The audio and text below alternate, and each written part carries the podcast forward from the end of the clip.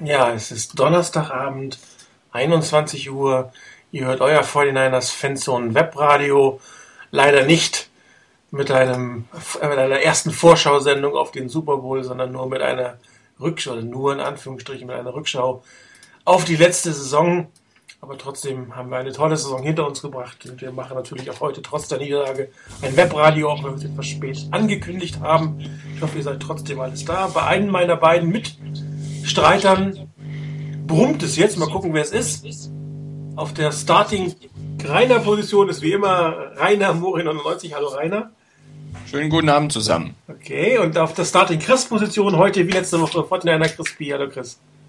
Einen wunderschönen guten Abend. So, einer von euch beiden brummt. Einer von euch beiden brummt. Sehr seltsam. Okay, wir kriegen schon irgendwie hin. Ja, ähm, wir haben zwar eine Niederlage hinter uns, aber so wirklich richtig enttäuscht sind wir, glaube ich, alle nicht nach dieser Saison, oder? Was meint ihr, Chris? Ja, also ich war anfangs natürlich direkt nach dem Spiel, ähm, war ich bitter enttäuscht, das muss ich ganz ehrlich sagen. Alleine schon wegen des Spielverlaufes.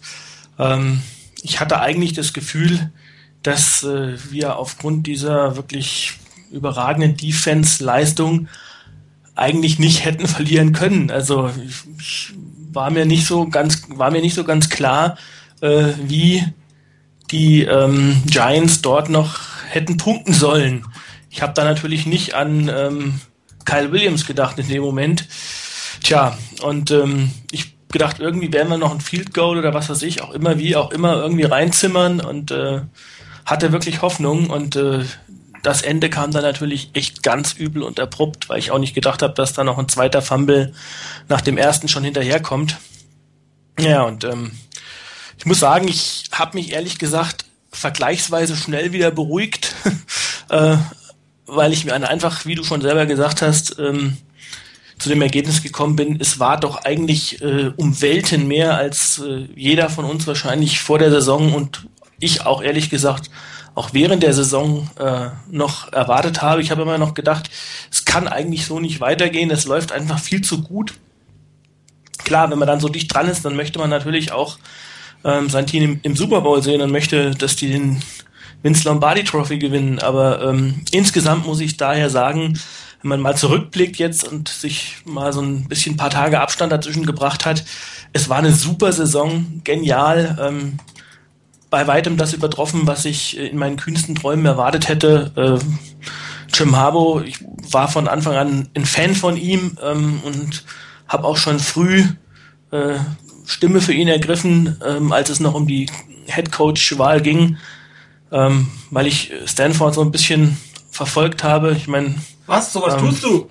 Ja, ich meine, ich wollte gerade sagen, wer als äh, äh, Cal-Fan ähm, irgendwo rumläuft, der kommt ja an Stanford irgendwo nicht vorbei. Und ich muss sagen, sie haben halt einen tollen Football gespielt und damit daran hatte, wie viele vermutet haben, Jim Harbour eben einen echt gewaltigen Anteil. Und ähm, von daher, ich weiß nicht, was ich sagen soll. Ich habe eher Angst davor, dass es äh, nächste Saison nicht so läuft und äh, nächste Saison wirklich eine schwere Saison wird. Denn diese Saison war einfach grandios. Das stimmt, äh, Chris. Wenn du, wenn Rainer gleich sagt, kannst du dich mal kurz auf Mute stellen, weil wenn es dann aufhört zu brummen, wissen wir, dass du das bist. Und solange bitte ich Rainer mal kurz äh, sein ja, Gefühlsleben zum Spiel äh, von sich zu geben. Ich weiß nicht, ob du das wirklich wissen willst, aber ähm, Darauf frage ich. nee, ähm, ja, ich war, mir ging es ähnlich wie Chris. Ich war im ersten Moment ziemlich übel enttäuscht, vor allen Dingen, weil das Ende so extrem abrupt dann kam, wie ich es dann echt nicht erwartet hatte. Ähm, und es hat auch, hat bei mir ehrlich gesagt ein bisschen gedauert.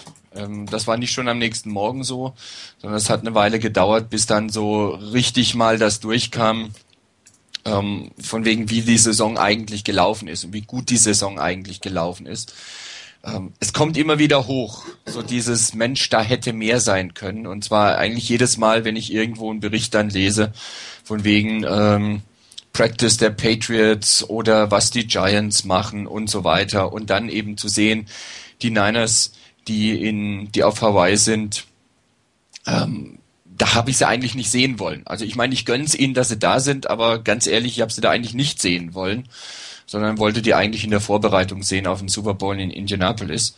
Das hat jetzt nicht geklappt und da tut's immer wieder ein bisschen weh. Und das wird wahrscheinlich beim Super Bowl noch viel mehr wehtun, zu sehen, dass da die Giants spielen, die ja eigentlich, wenn das Spiel halbwegs normal gelaufen wäre wie die Saison, ähm, mit Sicherheit nicht dort spielen würden.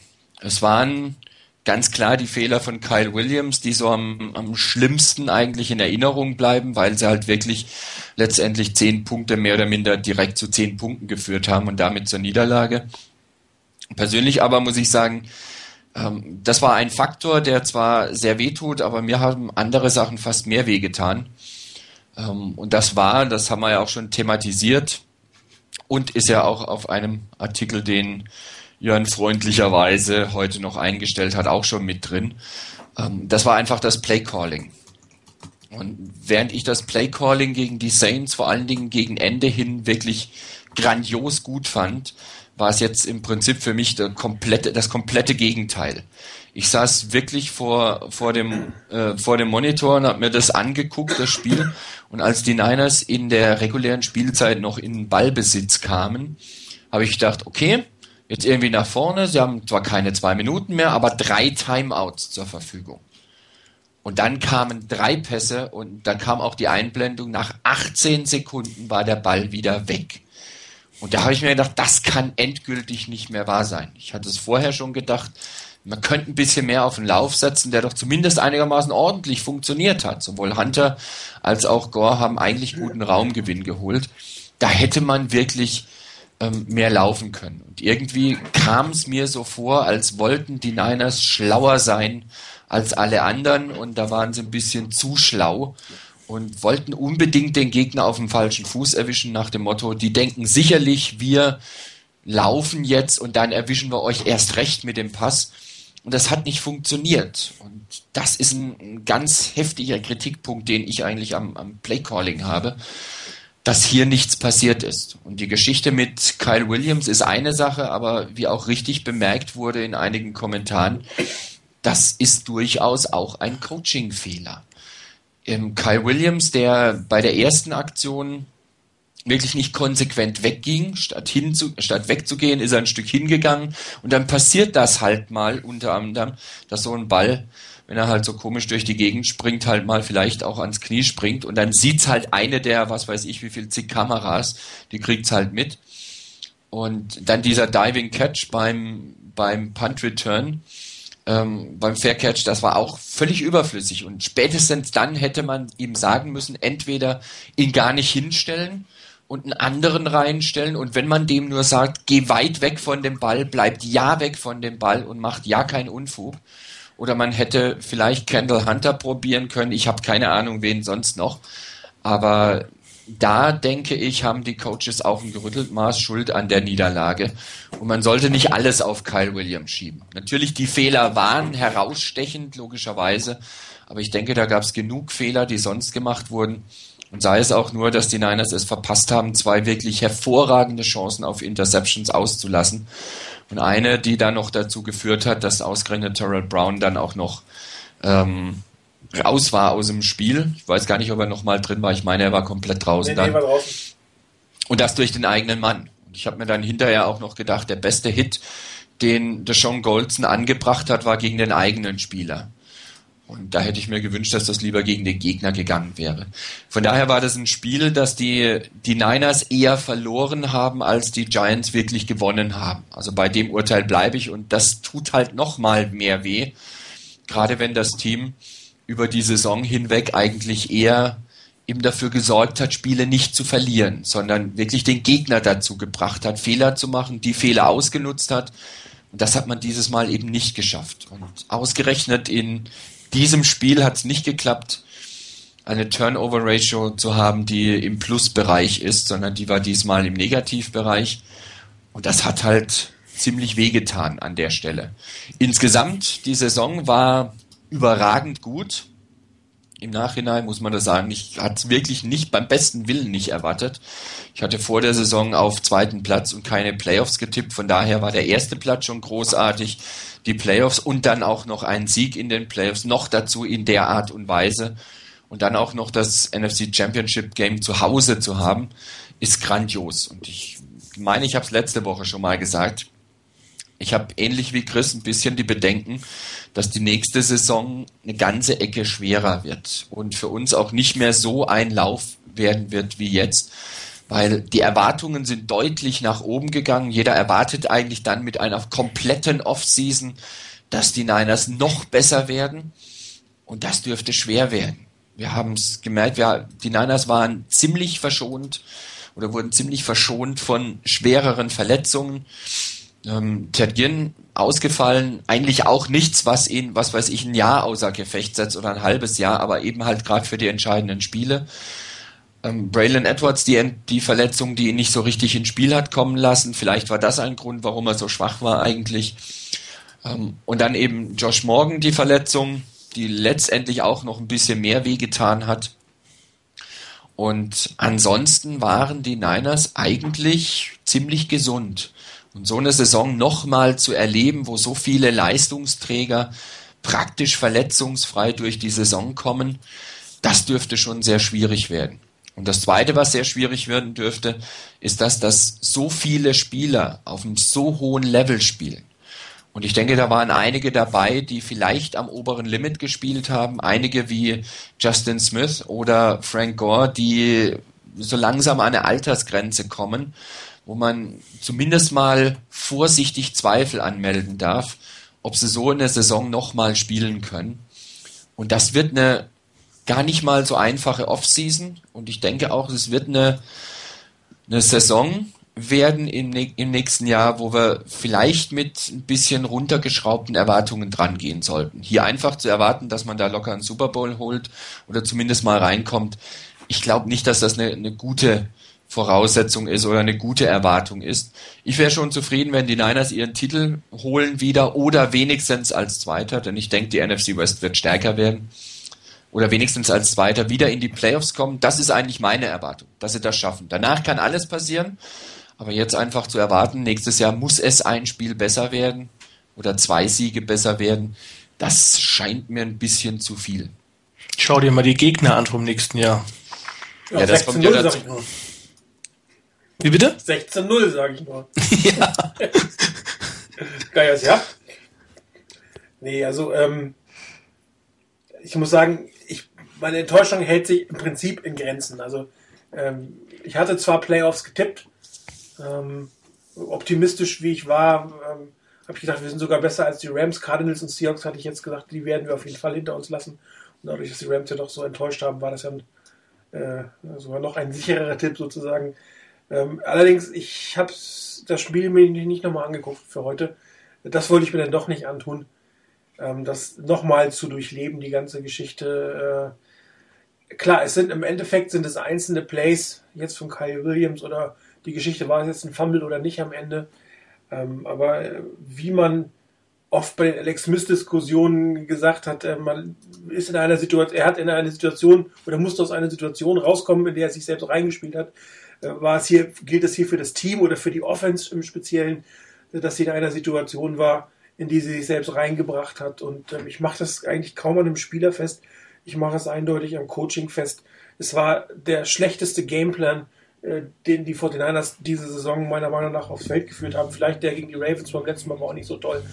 Aber dieser entsprach überhaupt nicht den Gegnern, also dem, dem, dem, dem Gegner und der Qualität dessen, was man erreichen wollte. Und ähm, äh, äh, ähm, dafür, dafür hat es ja vorhin schon dem, äh, gepostet, die ähm, Bewertung der einzelnen Spieler und da ist Greg Roman ja auch nicht so gut weggekommen. Und das ist genau das, das hatte ich also heute Morgen auch schon gepostet auf dem Board, dass er ähm, entweder zu sehr auf dem Run ist oder zu sehr auf dem Lauf, äh, auf, auf dem Pass ist. Dieses Ausbalancieren der Offense, das ist irgendwie nicht so richtig sein Ding. Und gegen die Saints selber hat man dann ja auch gesehen, dass, dass die entscheidenden äh, Drives, die dann halt nicht mehr in der Standardart und Weise gespielt werden sollten, äh, von Gib Chris gecallt wurden und nicht von Greg Roman. Er hat einfach nur noch seinen Input dazu gegeben. Und äh, also ich wäre auch gar nicht so unglücklich jetzt gewesen, wenn Greg Roman irgendwo einen Head-Coaching-Job bekommen hätte. Nicht, dass ich ihn jetzt nicht mag oder so, aber ähm, ich glaube, ähm, da gibt es bessere Optionen, die da sind als Offense-Coordinator. Beziehungsweise er muss hier tatsächlich das College ein bisschen verlassen, in, in dem er vielleicht noch ein bisschen gefangen war und ähm, eine balanciertere, ausbalanciertere Offense mit mehr Adjustments ähm, aufs Feld zu bringen. Und äh, wir haben ja letzte Woche äh, Frank Gore hin, hinlänglich kritisiert. Das haben wir das letzte Mal gemacht, bevor er seine 5 100-Yard-Spiele ähm, gemacht hat. Und diesmal wieder, und er hatte wieder ein sehr, sehr gutes Spiel. Und diesmal hat Greg Roman es einfach nicht geschafft, ihn in den entscheidenden Situationen ins Feld zu bringen. Und das waren für mich eigentlich der letzte Drive-Reiter. Du hast ihn schon ähm, anges angesprochen. Ähm, es waren fast zwei Minuten zu spielen, es waren drei Timeouts. Man brauchte nur ein Field Goal und man fängt an zu passen. Also das ist einfach, das ist einfach schlecht, zumal das Laufspiel gut funktioniert hat und die, die Giants Defense Line, also gerade die vorne, die vier, eigentlich immer wieder es geschafft haben, äh, meistens auf der Seite von, von Adam Snyder doch durchzukommen und Alex Smith so ein bisschen ähm, aus, dem, aus dem Tritt zu bringen. Dazu hat man dann viele, versucht, viele dieser äh, Pässe zur Seite mit einem leichten Rollout. Das hat alles irgendwie nicht funktioniert. Davon ist man nicht weggegangen. Also man hat immer den gleichen Stil gespielt. Und äh, das funktioniert gegen die Giants Defense nicht, die ja wirklich immer besser im Laufe der Saison in, in, in, in die Situation oder in, in, in Form gekommen ist. Und da hat man, da hat man einfach zu schlecht diese Offense ähm, ins Spiel gebracht. Ich meine, es ist auch schwierig natürlich, ähm, vernünftig zu spielen, wenn du nur einen richtig guten Wide Receiver hast. Kyle Williams selber hat auch aus anderen Gründen nicht unbedingt seinen besten Tag.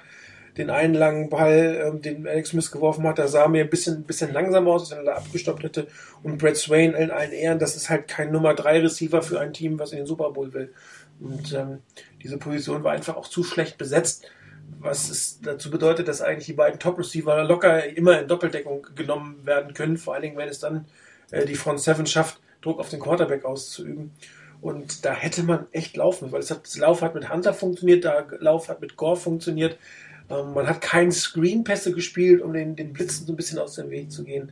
Ähm, ich meine, die offensichtlichen Plays waren Kyle Williams und natürlich hätte man das Spiel gewonnen, wenn die Plays nicht gekommen wären. Aber man hätte dieses Spiel auch gewonnen, wenn man einfach viel besser gecallt hätte. Auch in der, in der, äh, in der Overtime. Da hatte man ja den Ball ohne Zeitnot und hat trotzdem wieder konsequent auf den Pass gesetzt. Das, das war einfach nicht nötig. Und äh, ich glaube nicht, dass Jim Harbour Greg Roman rausschmeißen wird, aber ich glaube schon, dass die sich in der Offseason nochmal hinsetzen werden ähm, das Gameplanning vielleicht nochmal verändern werden. Und ich hoffe, dass, dass Geek Chris da noch mehr Einfluss auf die Offense nehmen kann. Oder ob die vielleicht sogar einen Run- und Passing-Coordinator einführen. Ich bin eigentlich nicht der größte Fan davon, weil ich mich immer frage, wer entscheidet denn, ob gelaufen oder gepasst wird, wenn du zwei Koordinatoren hast. Ähm, aber man hat ja gesehen, die Laufspiele hat, Greg Roman wirklich hervorragend designt. Das ist hervorragend gelaufen. Aber bei den Passspielen, also ich meine, Grant Cohn hat ja jetzt gesagt, er war die waren schlechter als bei, bei äh, Single oder Singletary. Das ist jetzt schon eine harte Kritik. Aber sie waren einfach nicht gut oder nicht gut genug. Und ähm, das muss man einfach sein. Man muss gut genug sein, wenn man in den Super Bowl. Ich meine, wir haben nicht mehr um, um, um, um den Einzug in die Playoffs gespielt, sondern man hat im Einzug ins Finale gespielt. Und da musst du einfach mit der entsprechenden Finalqualität auch einfach ins Spiel gehen können. Und das war beim Play Calling nicht der Fall. Das war bei den Special Teams nicht der Fall. Ähm, dass man die beiden Interceptions nicht gemacht hat, ja, ist ärgerlich. Aber ähm, man kann auch nicht immer erwarten, im Spiel zwei bis fünf äh, Turnovers zu kreieren. Das ist den das zwar oft gut gelungen, aber es ist halt keine Garantie, die du hast. Und du musst halt dann auch anders gewinnen können. Und die Defense, um die ich mir am Anfang des Spiels ein bisschen Sorgen gemacht habe, muss ich wirklich sagen, da ist ja ein Third Down nach dem anderen von Eli Manning verwandelt worden hat es hinterher ziemlich gut auf die Reihe gekriegt und äh, die, ich glaube nicht, dass es die Giants geschafft hätten, Touchdown zu machen, wenn sie halt nicht so kurz vor der Endzone von, von Carl Williams den Ball überreicht bekommen hätten. Ähm, sind halt viele Faktoren, dass man dieses Spiel verloren hat, was Rainer, wie du zu Recht gesagt hast, eigentlich nicht hätte verloren werden müssen. Und ähm, das macht die ganze Sache natürlich ärgerlich für dieses Spiel und man hätte auch mehr erreichen können, aber nichtsdestotrotz war das eine fantastische Saison und selbst wenn wir kein 13 zu 3 Saison nächstes, nächstes Jahr hinlegen sollten, ich meine, das kann man natürlich auch nicht immer erwarten, das funktioniert einfach nicht immer, aber wir werden, bin ich mir ganz sicher, in den Playoffs stehen und wenn du da erstmal bist, dann ist sowieso die Welt eine andere. Wie man sieht. Genau, richtig. Du musst einfach mal reinkommen und dann passiert schon irgendwas. Ich meine, klar, die Nummer 1 der AFC ist im Finale, aber ähm, Aber in der NFC ist es dann mal wieder das Nummer 4, das heißt mal wieder, ist es das Nummer 4 Team. Und ähm, ist fast gar nicht re relevant. Man sieht ja, in den Playoffs kann eigentlich fast jeder überall gegen jeden gewinnen. Obwohl der Heimvorteil schon ein Vorteil ist, aber das gibt dir auch keine Garantien mehr. Und wenn du da drin bist, kannst du viel erreichen. Und ich glaube einfach, ähm, dass alle daraus lernen werden. Vielleicht auch Jim Harbaugh ähm, ein bisschen mehr in der Lage ist, Eigenkritik, also äh, ich mag ihn sehr gerne, aber irgendwie hat man nicht das Gefühl, dass er sehr kritikfähig ist oder sehr gut in Kritik aufzunehmen und sehr davon überzeugt ist, dass er alles richtig macht. Ähm, da, aber ich glaube schon, dass da auch nochmal ein Lernprozess ist und dass wir das nächstes Jahr hoffentlich anders sehen werden. Man kann natürlich nicht immer erwarten, ein Championship-Game zu spielen. Das muss man, also mit der Erwartungshaltung, so weit sind die 49ers noch nicht. Die Packers, die haben zurzeit die Erwartungshaltung und die Patriots haben es wahrscheinlich auch. Ähm, ich würde sie vielleicht nach einer weiteren Offseason, nach einer weiteren Draft, würde ich sie auch haben. Aber auch nächstes Jahr würde ich fast noch sagen, dass das Championship-Game schon ein, ein, ein großer, großer Schritt ist, der nicht selbstverständlich ist. Und dann ja, wollen wir mal weitersehen. Ähm, vielleicht nochmal zu, zu dem ähm, Gameplan, was du schon angesprochen hast. Ich meine irgendwo diese Woche gelesen zu haben, dass die ähm, 49ers, dass irgendjemand geschrieben hat, die 49ers ähm, hätten, ich glaube, ab Anfang, Mitte des dritten Quarters äh, überhaupt nicht mehr im ersten Versuch ähm, gelaufen, sondern immer ähm, die Serie mit einem Pass gestartet. Und ich, ähm, weil du es eben schon angesprochen hast, Gameplan an sich, also mir ist aufgefallen, ähm, in den Spielen vorher hatten wir ja häufig das Problem, dass wir im ersten Versuch gelaufen sind oder ähm, auch dann im zweiten Versuch bei äh, ja, Dritter und äh, weiß ich nicht, acht, Dritter und sieben nochmal gelaufen sind und es nicht funktioniert hat. Und äh, in dem Spiel gegen die Giants hatte ich eigentlich immer das Gefühl, bis auf wenige Situationen, dass äh, wir mit dem ersten Versuch, mit einem Lauf im ersten Versuch, immer konstant unsere drei, manchmal vier, manchmal noch mehr Yards gemacht haben, auch mal äh, für lange Läufe. Ähm, und das hatte ich hier nie. Also ich hatte das Gefühl, vollkommen absurd, dass man ähm, das nicht von Anfang an oder, oder zumindest so lange durchgezogen hat, bis der Gegner zeigen kann, okay, ich kann euch beim ersten Versuch beim Lauf so stoppen, dass ihr schon in schlechte Positionen kommt. Gut, das ist vielleicht ein, zwei Mal gelungen. Ähm, allerdings meist, wenn man dann irgendwelche Draw Plays gecallt hat. Oh ja. ähm, da wurde man dann schon hinter der Line of Scrimmage gestoppt, aber die, die klassischen Läufe haben eigentlich vergleichsweise im Vergleich zu der Saison und auch im Vergleich zum Pass äh, wirklich gut funktioniert, fand ich.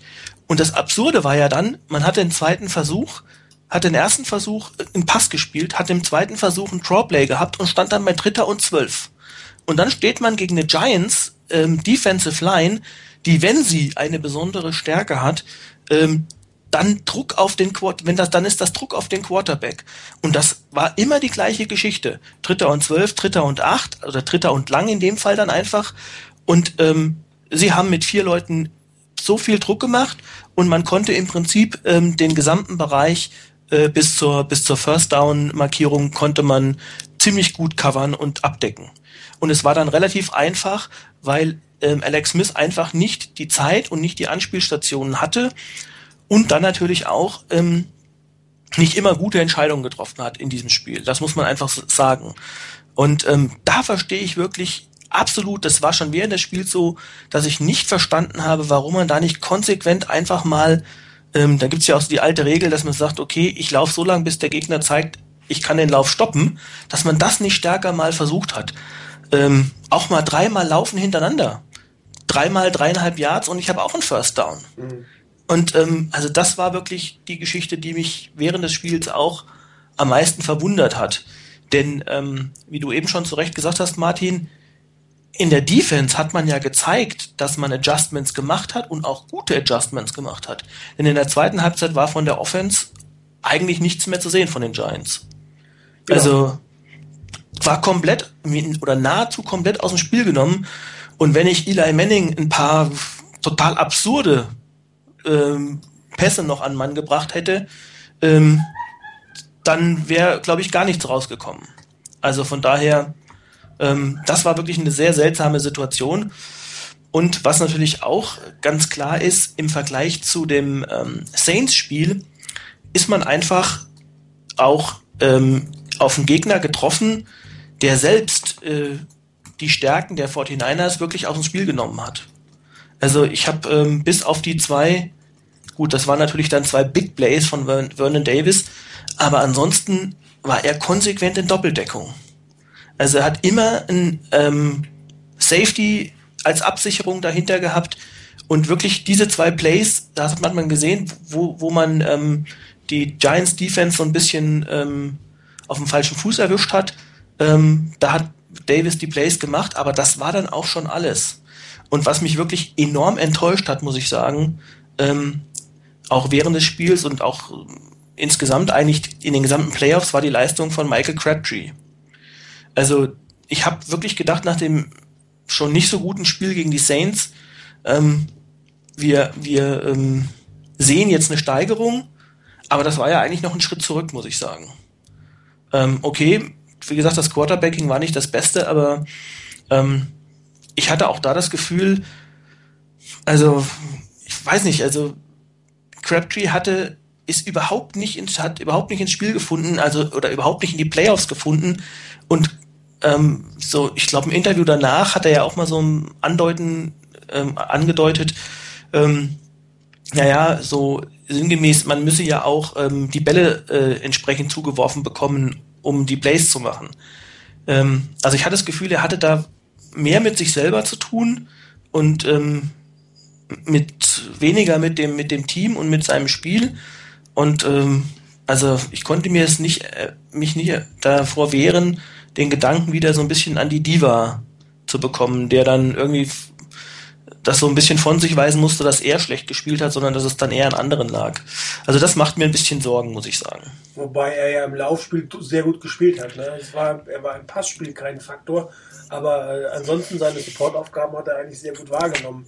Klar, aber ich meine, das ist das, was ich natürlich auch von einem Receiver erwarte, dass er auch mal einen Ball fängt oder ja, auch mal. Wenn du völlig oft bist, dann setzen auch deine Blocks nicht. Ne? Ist, ich fand es schon ein bisschen komisch, dass er den Part wirklich sehr gut gemacht hat, dann aber irgendwie Alligatorarme bekommen hat, wie es so schön heißt, und dann aber auch nicht mehr ins Spiel gebracht. Ich meine, du kannst ja auch als Coach versuchen, Plays zu callen, die müssen nicht so wahnsinnig schwierig sein, die sind einfach, um deinen Receiver äh, vielleicht für drei, vier Jahre einen sicheren Catch zu geben und einfach Sicherheit reinzubringen in das Ganze. Ne?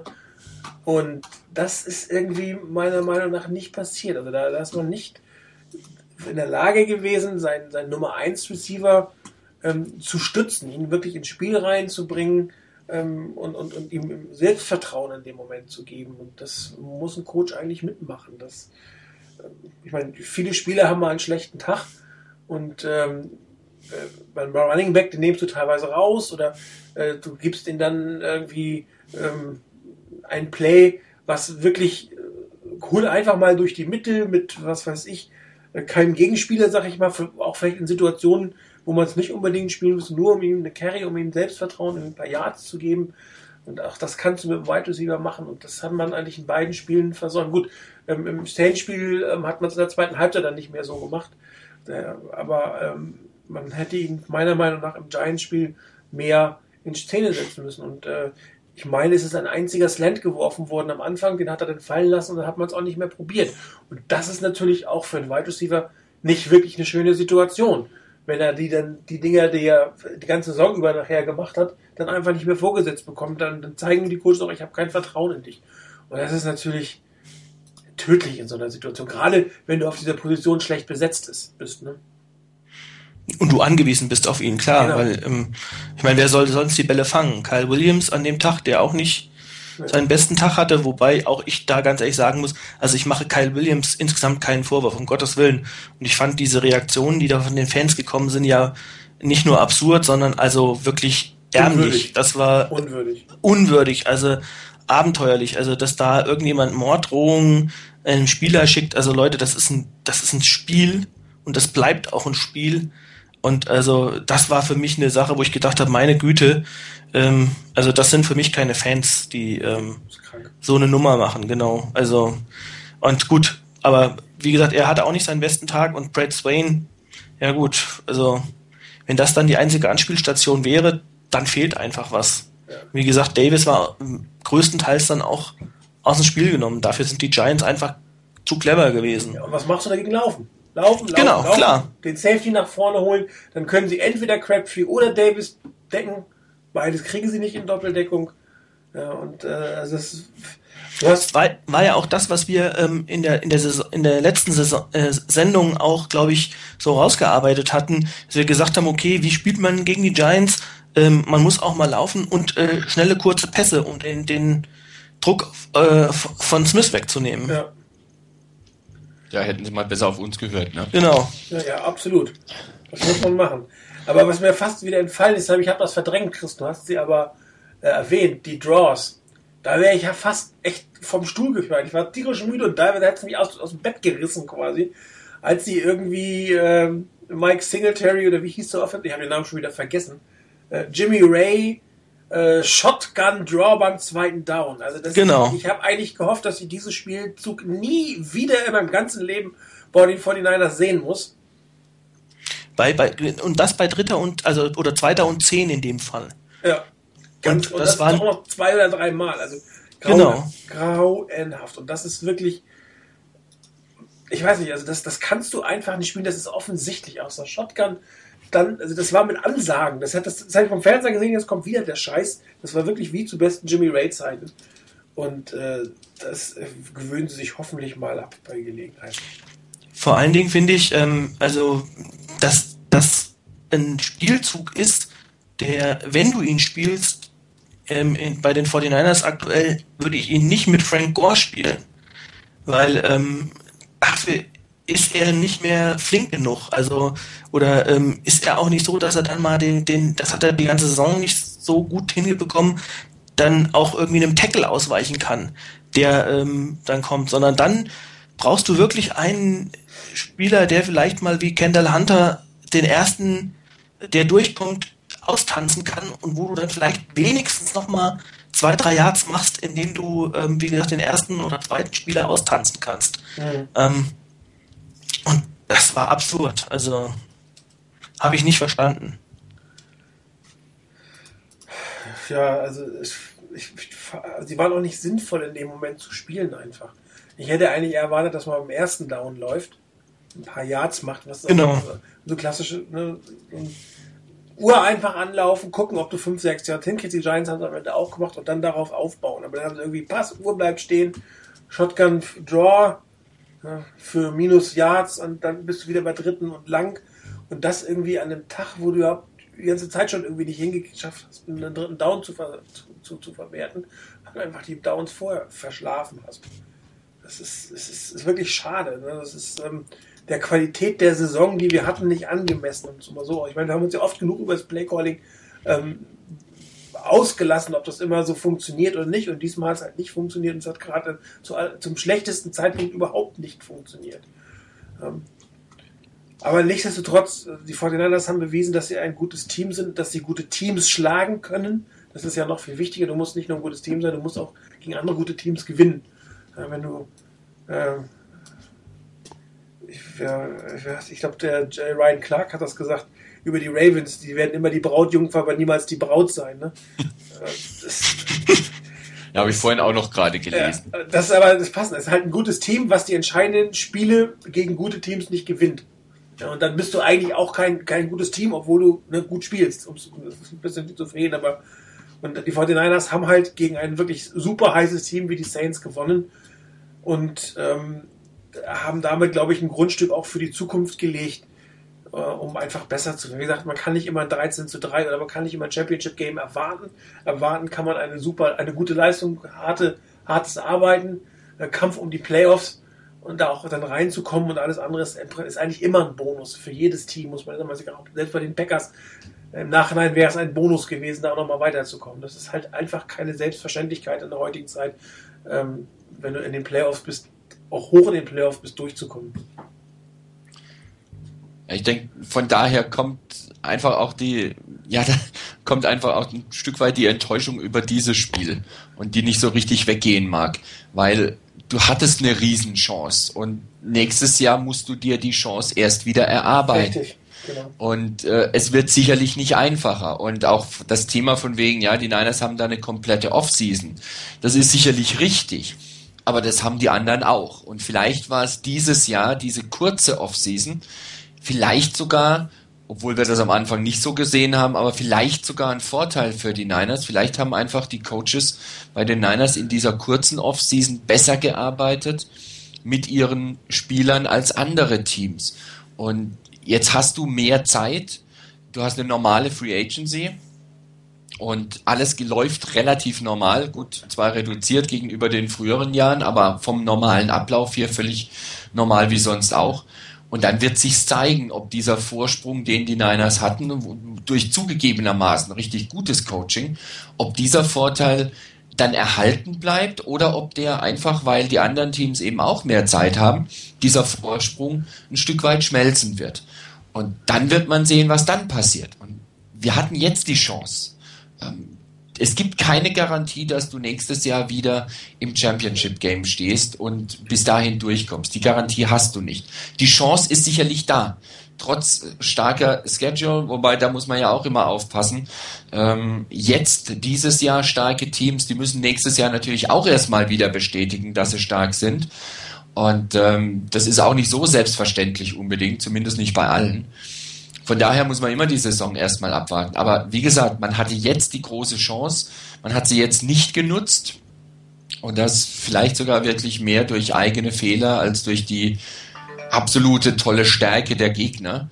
Und ähm, da muss man erst wieder hinkommen. Ich hoffe natürlich, dass die Niners das schaffen, aber wie vorhin schon gesagt, ich befürchte, dass die nächste Saison eine ganze Ecke schwieriger wird.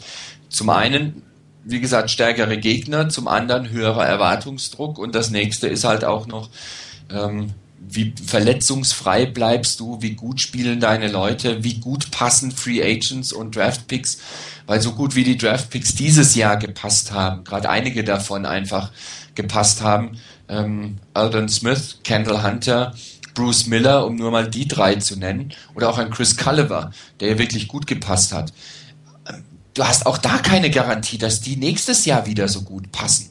Und dass die Free Agents, die du holst, wie ein Dante Whitner oder ein Jonathan Goodwin, dass die dann nächstes Jahr passen, weiß man alles noch nicht. Ich habe zwar ein gewisses Grundvertrauen natürlich mittlerweile nach dieser Saison in die Coaches und in, in ähm, das Front Office der Niners, dass hier was Gutes dabei rauskommt, aber trotzdem die Bestätigung brauchst du halt einfach erstmal. Das ist richtig. Ähm, nichtsdestotrotz ist das, das Gefühl, das da ist, dass ähm, Draft und Free Agency erfolgreich abgeschlossen werden, natürlich deutlich stärker ausge positiv ausgeprägt, als es die letzten Jahre war. Und ähm, es ist ja wirklich gelungen, eine gute Mischung, eine gute Scouting zu machen, die richtigen Leute zusammenzubringen, weil man einfach die Idee hatte, was für ein System man spielen will. Und äh, da vertraue ich eigentlich schon darauf, dass, dass die, die 49ers da keinen Unsinn machen, beziehungsweise auch die, die Kernspieler dieser Saison identifiziert haben, die man äh, lange länger behalten möchte und das hinbekommt. Und äh, gerade beim Draften, also nach der Draft bin ich sehr, sehr optimistisch, dass da wieder so vier, fünf Picks rauskommen, die wirklich auch sofort im ersten Jahr äh, einen, einen großen Anteil am Team haben werden. Das meinte ich immer wieder spannend, äh, was, die, was, was die Coaches dann wirklich als Lücken äh, identifizieren und was wir als Lücken identifizieren. Das muss ja immer nicht das Gleiche sein. Ähm, da, da, bin ich schon wirklich sehr, sehr gespannt drauf. Also auch diese Draft freue ich mich sehr, ähm, weil ich glaube, sie ist äh, noch unvorhergesehener als oder unvorhersehbarer, als was man sonst so beim Draften bei den 49ers erlebt hat. Und äh, da freue ich mich auch schon sehr auf die Mock-Draft, wobei es natürlich auch immer schwer ist, später zu draften. Wir haben die meisten letzten Jahre immer sehr, sehr früh draften können. Da war auch deutlich einfacher, eine gewisse Tendenz zu erkennen, wo es vielleicht hingeht mit dem Team früh draften müssen, nicht ja. können. Entschuldigung. Heute dürfen wir spät genau, Entschuldigung. Entschuldigung. Also, ich, ich, glaub, ich glaube natürlich auch, ähm, also das ist wirklich das, das, das enorm Positive an so einer Saison, ähm, weil wir gerade bei Free Agency sind. Äh, ich glaube natürlich, dass wir durch so eine Saison ähm, endlich auch wieder ähm, ja von Hause aus attraktiv sind, sage ich mal. Also in den letzten Jahren war es ja eigentlich so, dass ähm, ja okay, wir haben natürlich den ein oder anderen ähm, guten Free Agent geholt, aber wir mussten dann äh, entweder richtig viel Geld auf den Tisch legen und ähm, wie bei der Nummer 22, ähm, der Nummer 22, ähm, und die uns immer noch kostet. Genau. Und ähm, das hoffe ich oder kann ich mir zumindest gut vorstellen, dass das vielleicht in dieser Saison nicht so sein wird. Also natürlich muss man viel Geld auf den Tisch legen, aber dass man auch, ähm, wenn man schon in, in Konkurrenz zu anderen Teams ist, jetzt in einer anderen Position ist. Äh, man muss nicht mehr Geld auf den Tisch legen. Man muss den Spieler nicht mit Geld hierher holen, sondern er hat hier eine, eine, eine Aussicht.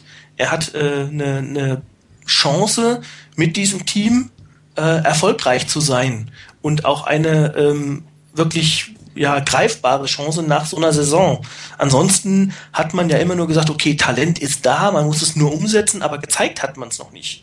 Und jetzt hat man es, ich sage jetzt mal der Welt und der NFL und äh, den ganzen Spielern gezeigt, okay, hier ist ein Team, die haben ein gutes Coaching-Staff, da wächst was und ähm, wenn du hierher kommst, kannst du Teil dieses Teams sein. Und äh, ich glaube, das ist natürlich echt auch ein Fund, mit dem man jetzt wuchern kann. Ja, die von daher selber nutzten ja so eine Moneyball-Philosophie. Ich weiß nicht, wer jeder, der die Chance hat, dieses Buch zu lesen oder den Film zu schauen, ist zwar bei Baseball, sollte das machen. Das ist eine sehr interessante Philosophie, wo du bestimmten ähm, Positionen und Fähigkeiten einen Wert zuordnest.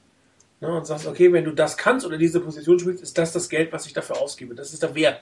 Und wenn du mehr haben willst, dann kannst du mich mal. Ja, und sowas ähnliches werden die 49ers auch machen. Jim Harbour hat es immer so ein bisschen angedeutet.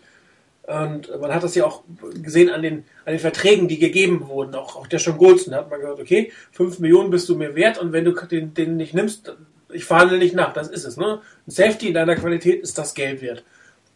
So, und dann sagt man vielleicht, okay, jetzt habe ich zwar ein Safety, aber du hast nicht die Qualität von dem, dir gebe ich, was weiß ich, 20% weniger. Und so baut man das so ein bisschen zusammen.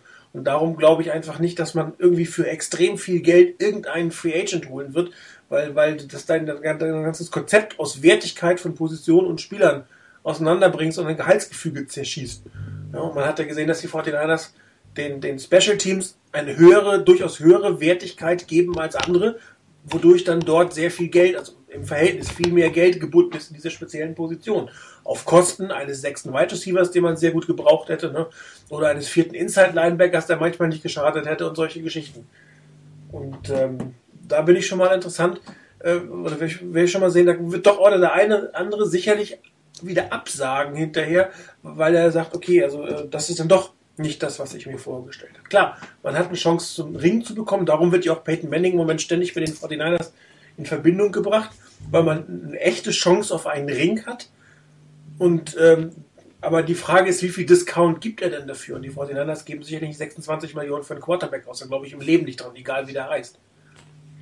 Ich kann, ich kann das auch, mir auch nicht vorstellen, weil ähm, ganz ehrlich, ich weiß auch nicht, wie sie es wie sie's handeln sollten. Also klar, ich hätte gerne Peyton Manning, einen gesunden Peyton Manning als Quarterback. Also ähm, weiß ich nicht, den würde ich wahrscheinlich, wenn ich 49er wäre, mit der Schubkarre dann dahin karren.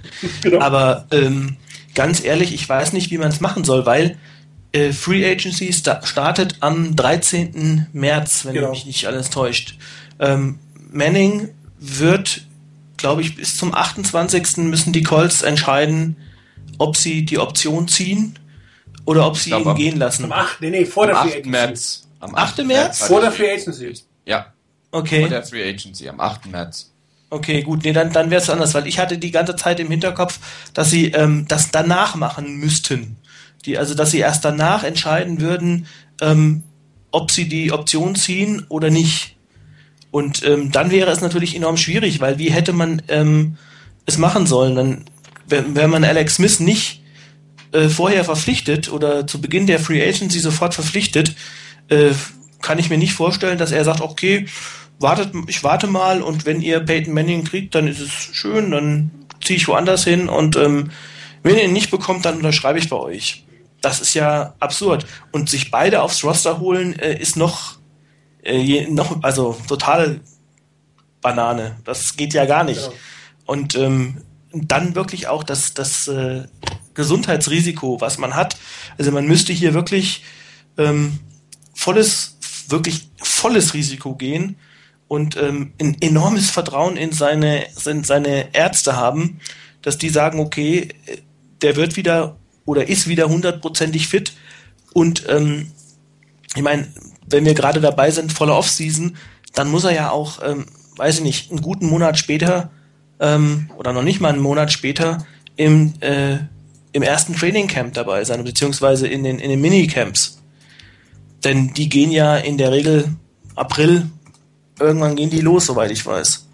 Ja. Also von daher, ich kann es mir nicht vorstellen, ich weiß nicht, wie man es handeln will, wenn man ihn ähm, holen wollte. Ja, vor allen Dingen, wenn, wenn Alex Smith das Gefühl hat, man verhandelt nicht mit ihm und wartet halt bis zum 8. und hat ja dann noch fünf Tage Zeit, dann würde ich an, an seiner Stelle auch erstmal den, den Markt testen. Klar. Wenn, wenn du bis fünf Tage vor der Free Agency wartest, bis mit dir auch nicht verhandelt wird, die fünf Tage kannst du dann auch noch warten. Dann gehst Klar, du erstmal am Markt, führst zwei, drei Interviews, guckst, was dein Marktwert ist, geht dann zu dem Team, wenn sie dann ihn nicht geholt haben, gehen sie hin und dann kannst du immer noch mal gucken und dann vielleicht noch mal auf die Tränendrüse drücken, so Leute, also das war ja wohl nichts, ne? Ja, und vor allen Dingen dann würde ich auch wahrscheinlich, wenn ich vorher bereit wäre, dem Team einen Discount zu geben, und ich glaube, das wäre Alex Smith bestimmt, denn ich sag mal so, in den ist, das nicht, in ist, ist, das nicht Aaron Rodgers mit dem Discount? ja, genau. Discount Double, Double Check. check. Yeah. okay. You're a quarterback, I'm a robot. Das ist die Antwort von dem in der Werbung. Das ist ziemlich witzig. Aber du guckst über den Game Pass. genau. Ähm, aber also ich, ich meine, Smith wäre bestimmt bereit, weil ich glaube, ganz ehrlich, einmal ähm, mag er das Team, er mag die Leute, die da sind, er mag vor allen Dingen den Coach, ähm, er hat Erfolg mit dem Coach und was ich mir gut vorstellen könnte, ist vielleicht auch so ein bisschen im Hinterkopf, ich meine, in den ersten Jahren hat er einen wirklich dicken Rookie-Vertrag gehabt und hat eigentlich den Rookie-Vertrag nicht durch Leistung zurückgezahlt. Und vielleicht ist er dazu bereit und sagt, okay, ähm, ich könnte jetzt einen dickeren Vertrag bekommen, wenn ich bis ähm, aufs, aufs Blut äh, verhandle, aber ich bin bereit, eben, ähm, was weiß ich, auf die ein oder andere Million zu verzichten. Ich glaube, brauchen tut das nicht mehr. Ja, richtig. Also von daher, wenn es ihm wirklich darum geht, ähm, Erfolg zu haben mit dem Team und vielleicht auch, das muss man ja auch sehen, ähm, dadurch, wenn er, weiß ich nicht, eben nicht die jetzt so angedachten 10 Millionen pro Jahr, sondern vielleicht nur in Anführungsstrichen 8 oder 7,5 oder was auch immer bekommt, ähm, dann würde natürlich dort auch Capspace frei für andere Verpflichtungen, die man dann eingehen könnte. Und er weiß, glaube ich, auch, dass er einen besseren Supporting Cast braucht, wo Geld für ausgegeben wird, das wird ihm auch klar sein. Und, klar. Ähm, Peyton Manning, habe ich immer den Eindruck, ist das nicht klar. Der guckt sehr auf seine Brieftasche und glaubt dann, er kriegt das schon trotzdem hin. Sonst würde er nicht solche Verträge mit den Colts abschließen, wie er da hatte. Ich meine, ich, ich weiß nicht, wenn er 28 Millionen Rosterbonus bekommt, ich weiß nicht, über wie viele Jahre sie den abschreiben, aber er hat nur noch drei Jahre Vertragslaufzeit. Das heißt, die 28 Millionen sind mal mindestens äh, 9 Millionen Belastung pro Jahr plus die Base-Salary, die er kriegt. Ne?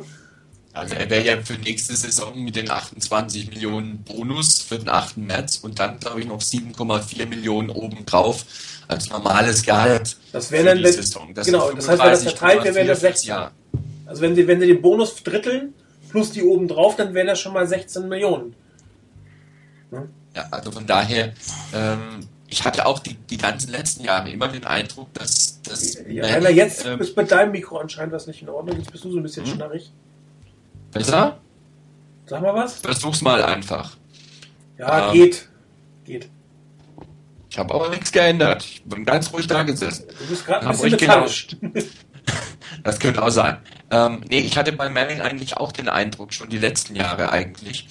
Ähm, guter Vertrag für ihn, ein sehr guter Vertrag für ihn war ihm wichtig und was drumherum ist gar nicht so wichtig. Ähm, er hatte eine funktionierende O-Line, zumindest über einige Jahre hinweg. Er hatte gute Receiver, denen er die Bälle zuwerfen konnte. Running Back war nicht so ganz wichtig. Defense hatte er zwar auch ein paar gute Leute, aber auf Defense musste man nicht so sehr achten und Special Teams eigentlich auch nicht so sehr, weil die Punkte haben sie eh gemacht, die Colts. Und ähm, das passt nicht zu dem, was die Niners diese Saison gezeigt haben.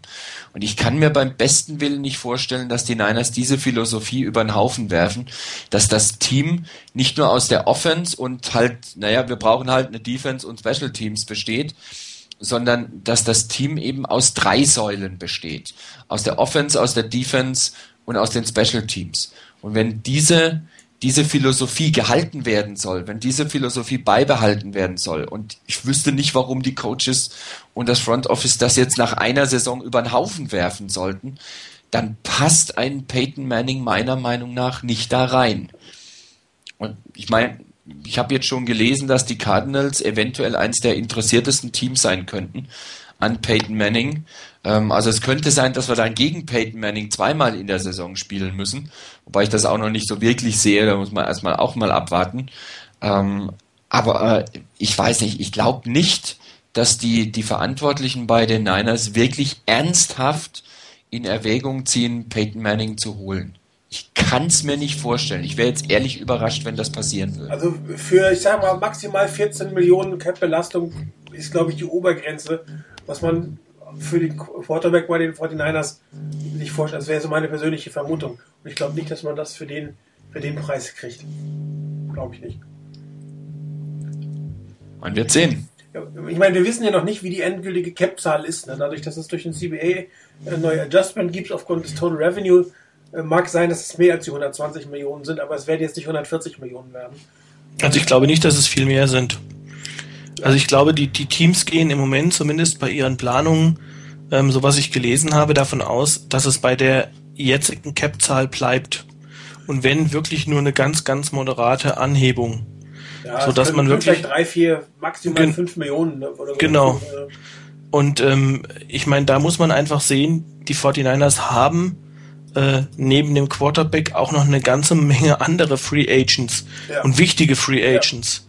Und, ähm, Und Lücken. Also, ja, genau. Also, wie gesagt, wenn, wenn man da sich das anguckt, man hat wirklich Leistungsträger, die man, bei denen man sich überlegen muss, möchte ich die gerne zurückhaben oder nicht?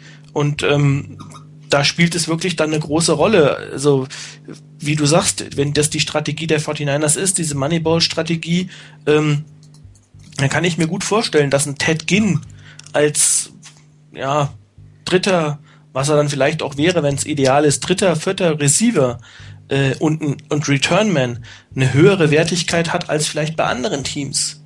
Und ähm, wenn man dann sieht, dass man einfach Leute hat wie äh, Carlos Rogers, der eigentlich mehr oder weniger ein Muss ist, dass er verpflichtet wird.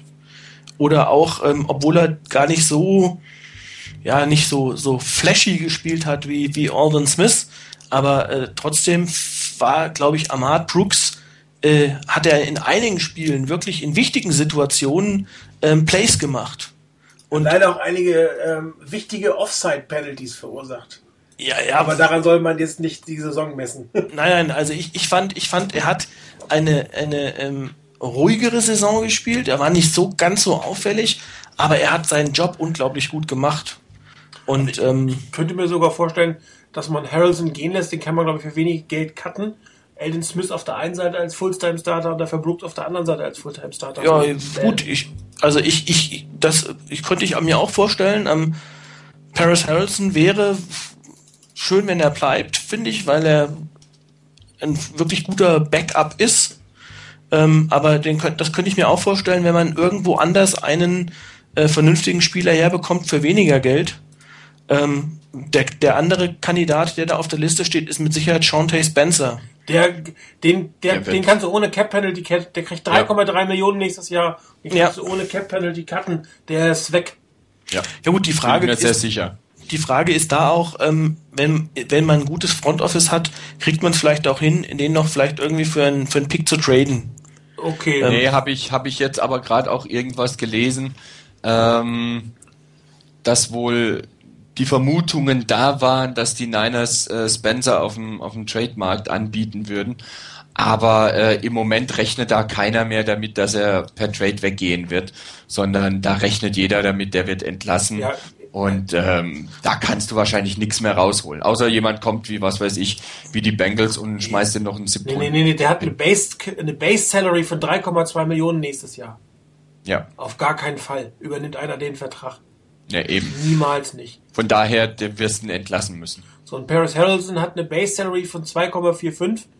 300.000 ja. Bonus noch, also den kannst du für kleines Cap-Geld, kannst du den, könntest du den auch cutten und hättest dann fast 5,5 Millionen Cap-Room mit zwei Cuts, die jetzt nicht so wahnsinnig schwierig äh, zu ähm, ersetzen werden. Ich habe nichts also, gegen Barris Harrison. Du nee, nee, um Gottes Willen. Also, aber ich, ich, ich würde ja Alden Smith als, als Fulltime-Starter sehen, Brooks behalten und dann ist, dann ist Harrison für den Preis einfach überbezahlt.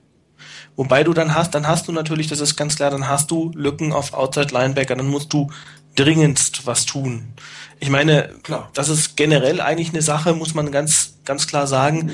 Ähm, ich kann mich nicht erinnern an eine Free Agency, ähm, die so derart überfüllt war mit Spielern. Also auf ähm, bestimmten Positionen. Es gibt Positionen, die sind dünn. Ja, genau. Also gut, Safety zum Beispiel ist leider sehr dünn. Ja. Ähm, Running Back ist, wäre jetzt auch nicht das beste Jahr, jemanden zu holen. Nee, weil gut, da sind die Spieler, die ähm, da sind, das, das sind äh, wie Ray Rice zum Beispiel, ähm, der wird überall hingehen, äh, nur ähm, nicht außerhalb von Baltimore. Also von daher. Ähm, er geht von, von, von Maryland bis äh, Baltimore. Äh, von Baltimore Süd bis Baltimore Nord. Und genau. ähm, da wird man wahrscheinlich äh, Wachen postieren, äh, dass, er den, dass er die Stadt nicht verlässt. Genau, der hat irgendwie Meldepflicht jede zweite Stunde. Also ähm, das, das, diese Spieler werden nirgendwo hingehen. Also ich bin sehr gespannt. Es wird, gibt natürlich ein paar Teams und da sind auch interessante Spieler dabei. Wird man gucken müssen, wie man die eigenen Free Agents verpflichtet. Ähm, es gibt natürlich ein paar interessante Teams wie beispielsweise die Saints, die mit Breeze, Golds, ähm, ähm, mit, mit Breeze, ähm, Nix und Colston ähm, drei Spiele haben, die wahrscheinlich richtig Geld kosten werden. Also ähm, ich bin gespannt, ob sie diese drei Spieler komplett unter, unter Vertrag bekommen. Glaube ich nicht. und dann, ja, und genau, dann reicht es. Äh, sie haben eine relativ gute Cap-Number, soweit ich gelesen habe, aber ähm, dann muss man natürlich ja auch nochmal überlegen, dass man eben nicht nur mit 38 Leuten auf dem Roster spielen kann, sondern. Also das, ich, wenn sie überhaupt zwei zusammenhalten, würde mich das schon ein Stück weit überraschen. Ich bin sehr gespannt. Also ähm, ich, ich, das ist das, das ist das ähm, Komische in, an dieser Saison, irgendwie die in den Jahren vorher hatte man immer ähm, schon mal so um diese Zeit jetzt äh, Ende Januar, Anfang Februar ähm, so paar ähm, Übersichten über die Cap-Situationen. Habe ich leider bisher äh, in, in Gänze noch nicht gefunden. Ich habe sie auch gesucht. Also ich habe nur die von den Niners Salaries gefunden für 2012, da kann man ein bisschen was ablesen, aber so eine richtige Cap-Übersicht habe ich auch nicht gefunden. Das ist sehr ärgerlich gewesen. Und ähm, also auch für die ganzen Teams nicht. Das hatte man ja immer. Genau. Es gibt immer wieder mal für einzelne Teams, wo mal ein Beatwriter oder irgendwie ein Blogger ähm, das mal schreibt, äh, wie es aussieht. Aber wirklich belastbar ist es auch noch nicht.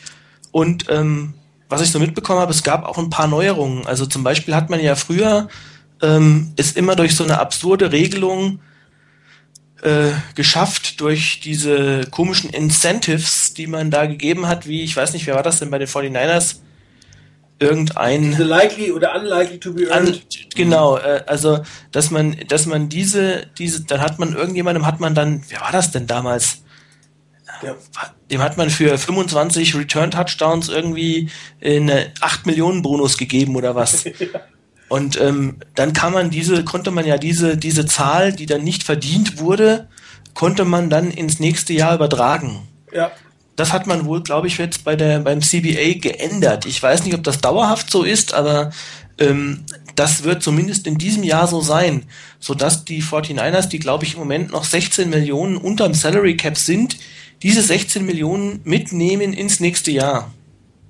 Das heißt, man hat, ähm, soweit ich das gesehen habe, 46 Millionen ähm, ist man unterm Cap, also. 49ers? Genau. Ich bin auf 36 gekommen, da bin ich immer gespannt, wo die, wo die 10 mehr hinkommen. 46 wäre schon wieder richtig, richtig, richtig viel das wäre richtig viel, genau. Wobei das Problem dabei ist schlicht und ergreifend, ähm, wie belastbar sind diese Zahlen? Also ähm, zum Beispiel bei den, was bei den 46 da noch nicht dabei war, wo du es gerade sagst, ist zum Beispiel, dass Alex Smith äh, einen höheren Bonus bekommen hat für diese Saison. Ich glaube, er hat ja ähm, einfach jetzt durch, durch ähm, Meilen, Meilensteine, die er erzielt hat, ähm, also was Teamerfolge angeht und wahrscheinlich auch ähm, selbst irgendwelche Punkte, die er da in seinem Vertrag vereinbart hatte, hat er noch mal mehr verdient als die, glaube ich, was waren es, 5, irgendwas Millionen Ja, oder 6, 2,5 Millionen Bonus oder sowas gekriegt. genau. Dafür dürften wir nicht mehr allzu viel Dead Money haben. Also wenn ich das richtig gesehen habe, dann sind es knappe Millionen äh, totes Geld, was nicht allzu viel wäre. Nee, wäre wenig. Das wäre sehr wenig, ja. Das meiste davon von Taylor Mace mit 700.000. Also wir hatten in dieser Saison, glaube ich, 5 oder 6 Millionen 5,8. irgendwas. Und, ja, Genau, und ähm, für die, die nächstes Jahr, es stehen ja schon, die für nächstes Jahr noch ein, ein Dead Money ähm, haben, plus eventuell die Entlassungen, die dieses Jahr kommen. Ne? Also wenn du den Paris Hilton entlässt, sind von seinen 300.000 Euro Bonus, je nachdem wie es verteilt ist, auch nächstes Jahr nochmal ähm, was an Dead Money. Während, wie gesagt, Shanti Spencer hat, glaub, dürfte, glaube ich, gar nichts hinterlassen, weil der Base Salary und einen Roster-Bonus hat. Und wenn man den cuttet, fällt das beides im Prinzip weg. Aber es sind jetzt 960.000. Ähm, das ist schon nicht richtig viel. Also, es ist schon eine schöne Nummer. der, der Original Chris, der Starter Chris auf der Chris-Position, äh, schreibt gerade mir, dass es Strickland war. Donald Strickland. Der hatte Special Teams Boni ähm, als äh, ähm, unlikely To to, receive oder ja. unlikely to be earned, ganz genau. Und die, äh, das waren, war so eine so eine Bonuskategorie, die ähm, die dann ähm, mitgenommen werden konnte, wenn sie nicht erzielt wurde. Diese galten wohl Special Teams Boni ähm, galten zunächst immer als unlikely to receive oder unlikely to be earned. Also der Chris hört uns zu und hat uns dann nochmal den Hinweis Ja. gegeben. Vielen Dank auch. Er hat auch den Hinweis gebracht, dass die, die Rookie-Klassen natürlich viel, viel billiger werden als früher. genau, Du musst klar. ja irgendwie nur noch so 8, 8 Millionen, glaube ich, ungefähr, für, wenn überhaupt für eine volle Rookie-Klasse äh, zurückhalten. Das sind natürlich völlig andere Summen äh, als früher, wenn du einen Top-10-Pick hattest. Ja, da kannst du ja schon mal irgendwie einen, einen zweistelligen Betrag nur für deinen Top-10-Pick reservieren. Das macht es dann halt auch gerade in der Draft dann wieder interessanter für Teams, die so in der Nähe der Top 10 sind, dann wieder da rein zu traden. Ja, ich glaube, man wird auch viel mehr Trades nach oben. Ich meine, gut, wir haben letztes Denk Jahr haben wir schon ein paar gesehen, ne? Ja. Mit, mit dem Kollusionstrade und so weiter. Und das wird wieder eher zunehmen und man kann auch, glaube ich, wieder zurückgehen auf die alte Trade Value Chart, die ja zum Schluss eigentlich nicht mehr wirklich aktuell war wegen der Gehälter. Das hat auch nicht mehr Ja. gepasst. Ich denke, dass das wieder deutlich besser passen wird jetzt. Und Ja. ich meine, da ist auch nichts dagegen zu sagen. Und wenn ein Team wirklich nach vorne will, dann hast du wirklich nur noch die Restriktion, nur noch in Anführungszeichen, ähm, die Restriktion über die Picks, die du halt investieren musst. Ja. Es ist nicht so, dass du die hohen, die oder etliche Picks investieren musst und einen immens hohen Betrag, den du da noch hinlegen musst, sondern es sind in Anführungszeichen, wie gesagt, nur die Picks, die du investierst. Der, der finanzielle Rahmen ist natürlich bei den Top-Picks immer noch ganz ordentlich. Ich meine, ich würde das, was die an Gehältern bekommen, am Anfang auch nehmen. Ähm, und Ja, für mich wäre grad, also, schon ja, ordentlich, aber ähm, im Vergleich zu früher, wenn du anguckst mit Sam Bradford oder Jamarcus Russell, äh, was da in den Sand gesetzt wurde, an, an wirklich völlig überflüssig au- rausgeworfenem Geld, dieses Risiko hast du halt in dem Umfang nicht. Und das wird sicherlich attraktiver machen, nach vorne zu traden. Mhm. Ja, 49ers werden sicherlich nicht nach vorne traden. Nein, das nicht. mir- bin Da ich sind wir zu weit sicher. weg. Äh, Dafür könnte ich mir durchaus vorstellen, dass doch der eine oder andere etwas wertvollere Free Agent zum Team geholt werden würde. Ich meine, wenn Geld da ist, ähm, gewisse Positionen sind einfach unterbesetzt, die die 49ers, glaube ich, auch wertschätzen, Offense Line. Also eine zweite Offense Guard Position kann man sicherlich nochmal verstärken, auch wenn Snyder nicht mitgespielt hat. Und dass auf Running, äh, Quatsch, Running Back, auf Wide Receiver was passieren muss, ist, glaube ich, auch jedem klar. Also nicht nur, dass man nicht mehr mit der Anzahl, weil der Qualität, man kann auch nicht mit der Qualität in die nächste Saison im Endeffekt gehen. Gibt es denn so ein, zwei, drei Wunschkandidaten, auch vielleicht auf, auf der Seite der, der etwas höherwertigen Free Agents, die ihr gerne sehen würdet? Also ich hätte zum Beispiel gegen, gegen Colston oder auch ähm, Dwayne Bone nicht unbedingt was einzuwenden. Da hätte ich Also- jetzt zum Beispiel kein Problem mit. Also ich, ich habe ja schon, ähm, mach, da mache ich aus meinem Herzen keine Mördergrube, schon mehrfach gesagt, ich möchte gerne einen großen Receiver. Also du möchtest nicht Deshaun Jackson haben.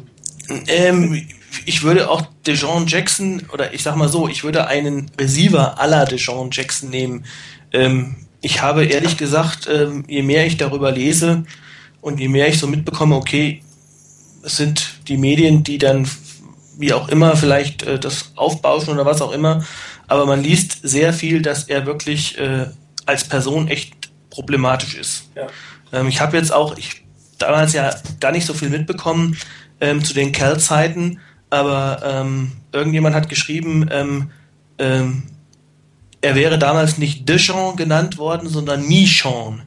Okay. Und ähm, also er muss wohl wirklich auch damals zu, zu College-Zeiten schon echt ein sehr egoistischer Spieler gewesen sein. Sehr schade, weil ähm, ich glaube, wenn man so jemanden hätte, also einen solchen Spieler, das würde ähm, dem Spiel einfach nochmal eine andere Dimension geben. Also wenn man wirklich einen, einen Receiving Core hätte mit einem, weiß ich nicht, 6-5 großen, 6-4 großen Receiver und einem Deshaun Jackson, das wäre gigantisch.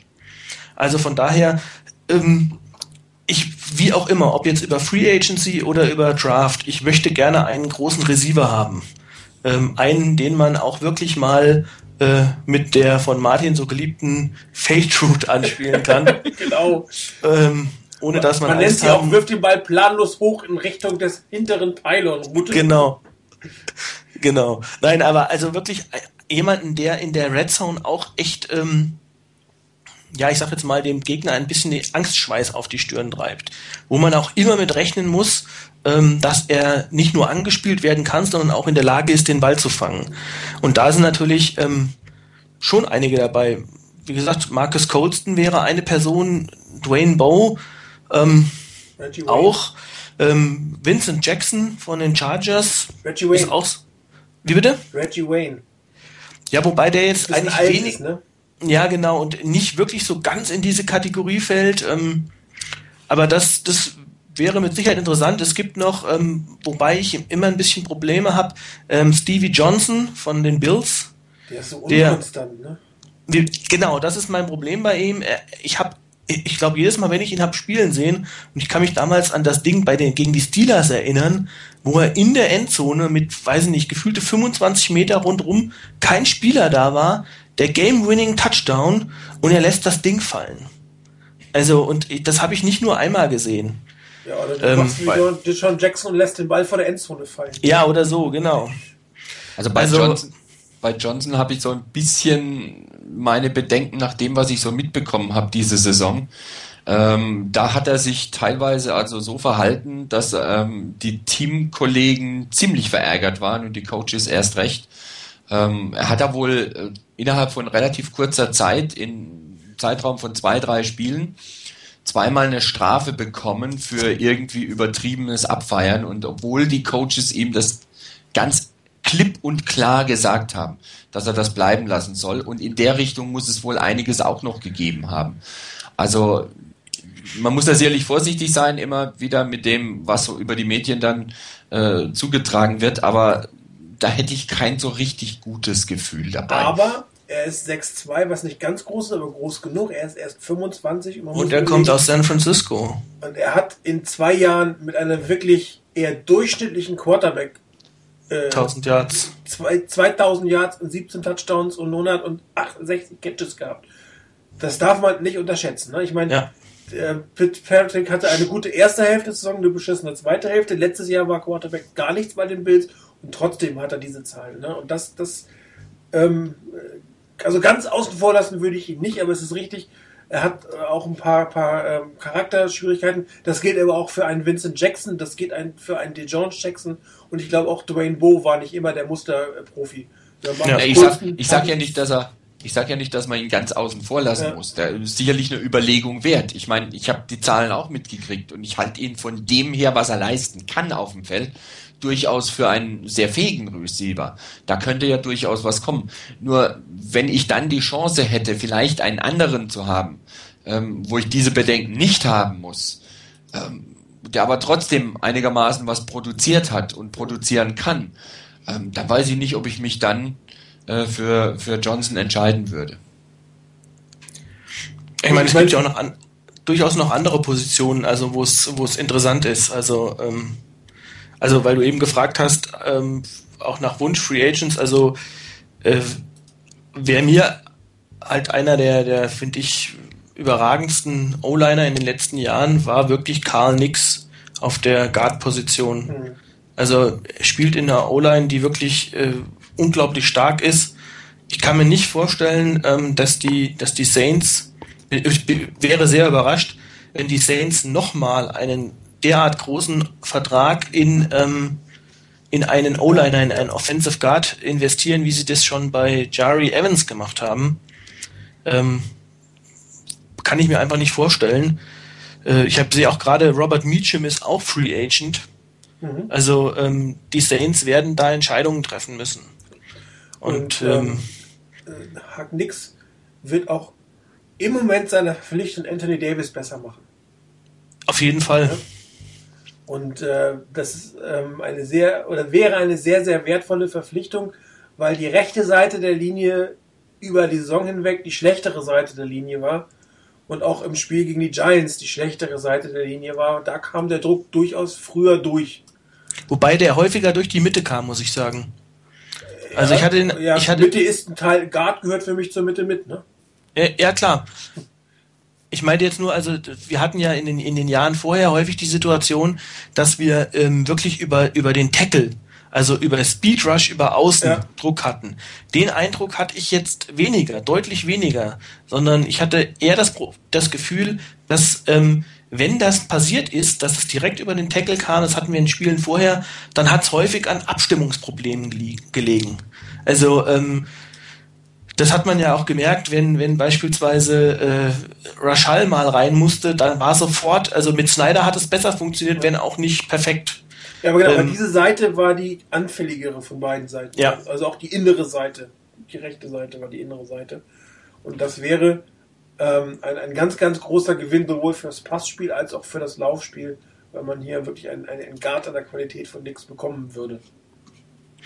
Aber ich, den ich, zu bekommen dürfte halt auch nicht wirklich einfach werden. Ich ah, glaub, ich weiß nicht. Also der, die, die, die schon einige dran, die, mit Sicherheit. richtig, aber die, ich glaube, äh, dass mit den zwei O-Line-Coaches, mit den zwei sehr guten O-Line-Coaches, mit einer Offense, in der du dich beweisen kannst, sowohl lauf- als auch passmäßig, ähm, da sind die 49ers schon, glaube ich, ein attraktives Team.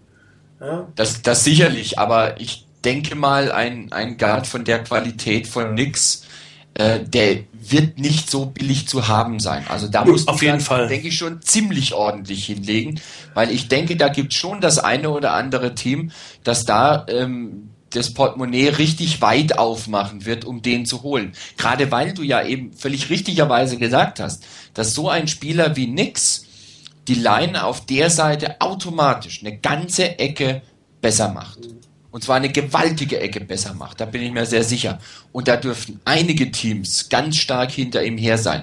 Und ob er bereit ist, wegen zwei, äh, wegen O-Line-Coaches, wegen einer guten Stimmung im, im Team und weil die, die ganze Geschichte auch so aussieht, als wenn die Niners wirklich drauf und dran wären, nächste Saison wieder sehr erfolgreich zu sein, vielleicht noch erfolgreicher zu sein.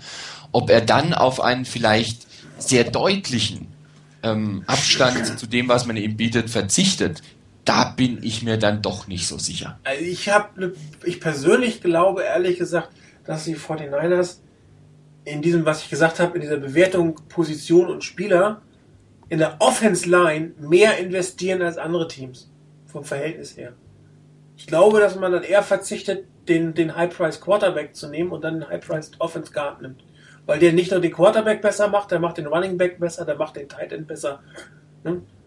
Der macht alles in, in Summe besser. Und das, das ja klar, also da bin ich auch ganz bei dir. Nur wie gesagt, ich bin mir nicht sicher, ob nicht irgendein Team dann wirklich kommt und sagt, das ist der, den wir brauchen für unsere O-Line, um unsere ganze O-Line besser zu machen ja, insgesamt. ich kann mir halt Man muss abwarten. Also ich, ich, kann mir vorstellen, dass es bei dieser Position durch die 49ers durchaus mitspielen, auch in höheren Gefilden.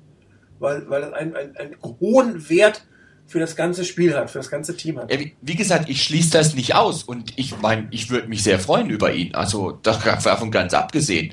Das wäre natürlich eine echte Rakete dann noch auf der Position. Und zumal ähm, Nix ja nun auch nicht wirklich der älteste Spieler ist. Ja. Der ist jetzt 26 Jahre alt. Der kommt eigentlich in seine besten Zeiten jetzt erst so richtig rein. Absolut. Und von und? daher wäre natürlich das eine, eine tolle Sache, wenn er kommen würde. Und ich kann mir das auch durchaus vorstellen, dass die Niners wirklich da ganz ordentlich mitbieten. Ob es dann am Schluss reichen wird, das ist eine andere Frage. Wie gesagt, da bin ich mir nicht sicher, wie sehr da das eine oder andere Team so verzweifelt ist, um da die Bank zu sprengen für ihn. Das müsste man dann abwarten eine Überlegung ist das sicherlich wert, auf jeden Fall. Er macht auch Gors Karriere noch mal mindestens mal ein Jahr länger. Ja, ja ich glaube einfach wie gesagt, nicht. Ich sehe das ja auch alles. Ich glaube ja das nicht. Das ist ja nicht so. Nur, wie gesagt, ich bin mir nicht sicher, wie sehr andere Teams dann so verzweifelt sind und diesen ich meine, das, was wir jetzt sagen, dass, dass Nix mit 26 Jahren als Offensive Guard und so gut wie er jetzt schon eingestuft wird, natürlich erst noch seine besten Jahre vielleicht noch vor sich hat, zumindest mal noch ein paar hervorragende Jahre durchaus vor sich hat. Ähm, ich meine, wir mit unseren, mit unserem, äh, wie war's, war das Armchair GMs, ähm, das, was wir sehen, werden die Experten in der NFL natürlich erst recht sehen. Nein, das äh, fällt dir nicht auf. Komm, er gibt uns, er, er, er, will zurück in die Heimat und gibt uns einen Hometown-Discount. Ja, wie gesagt, Denn, da, da ja einiges rein. Das kann ja einiges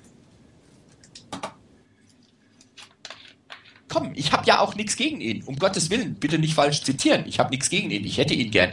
Im Moment sehe ich die Chance noch nicht wirklich so groß, ob er dann kommt, ob die Niners ihn wollen und ob er dann kommt. So, so richtig bin ich nicht überzeugt davon. Aber ich würde mich freuen, wenn es klappt. Also ich glaube, ich persönlich glaube eher, dass die für viel Geld einen Guard holen als für viel Geld einen Wide Receiver. Also ich glaube, die sind da voll im Rennen mit drin. Ob sie jetzt wirklich, welche eben Summe das bezahlen, das weiß ich nicht. Aber ich glaube, die 49ers legen sehr, sehr viel Wert in eine Position und natürlich auch entsprechend Wert in einen Spieler dieser Qualität. Ich glaube, die, die gehen da schon relativ lange mit. Also mich, mich würde wirklich mal interessieren, inwieweit dort ein, ein solcher Spieler, also ich habe jetzt eben gerade noch mal geguckt, weil ich mich erinnern konnte, äh, als, als Nix gedraftet wurde, das war ja auch so eine, so eine, das war ja wieder so eine absurde Story. Nix war ein Fünftrunden-Pick von den, von den, ähm, von den Saints und war ja damals als, ähm,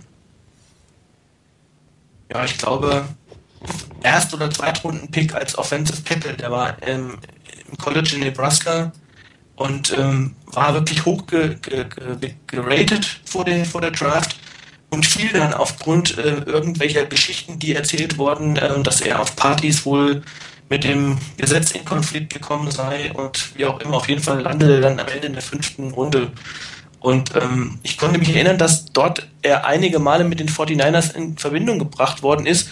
Und unter anderem sehe ich jetzt, er stammt aus San Francisco. Er ist in San Francisco geboren und ist auch ähm, ein, ein Kalifornier. Aus jetzt, Salinas High School, genau. Genau, jetzt frage ich mich natürlich in der Situation, was mich interessieren würde, ist, inwieweit ähm, so ein Spieler wirklich auch, also was, was macht es aus bei so einem Spieler? Zu sagen, okay, ich gehe zurück dahin, wo ich, wo ich, äh, wo meine Familie wohnt, wo ich aufgewachsen bin, wenn, wenn er dort noch Verbindung hat. Also spielt es wirklich eine Rolle oder spielt es gar keine Rolle? Ähm, das wird mich wirklich mal interessieren. Wir werden es in ungefähr sieben Wochen wissen. Ja.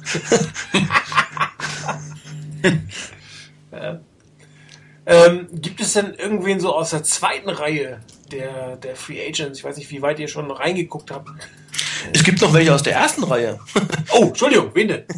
Also, ich meine, ich, ich, kann, ich kann noch ein paar Namen hinwerfen, aber ähm, was ich, wo ich sehr, sehr gespannt bin, ist zum Beispiel, was werden die Houston Texans mit Mario Williams machen?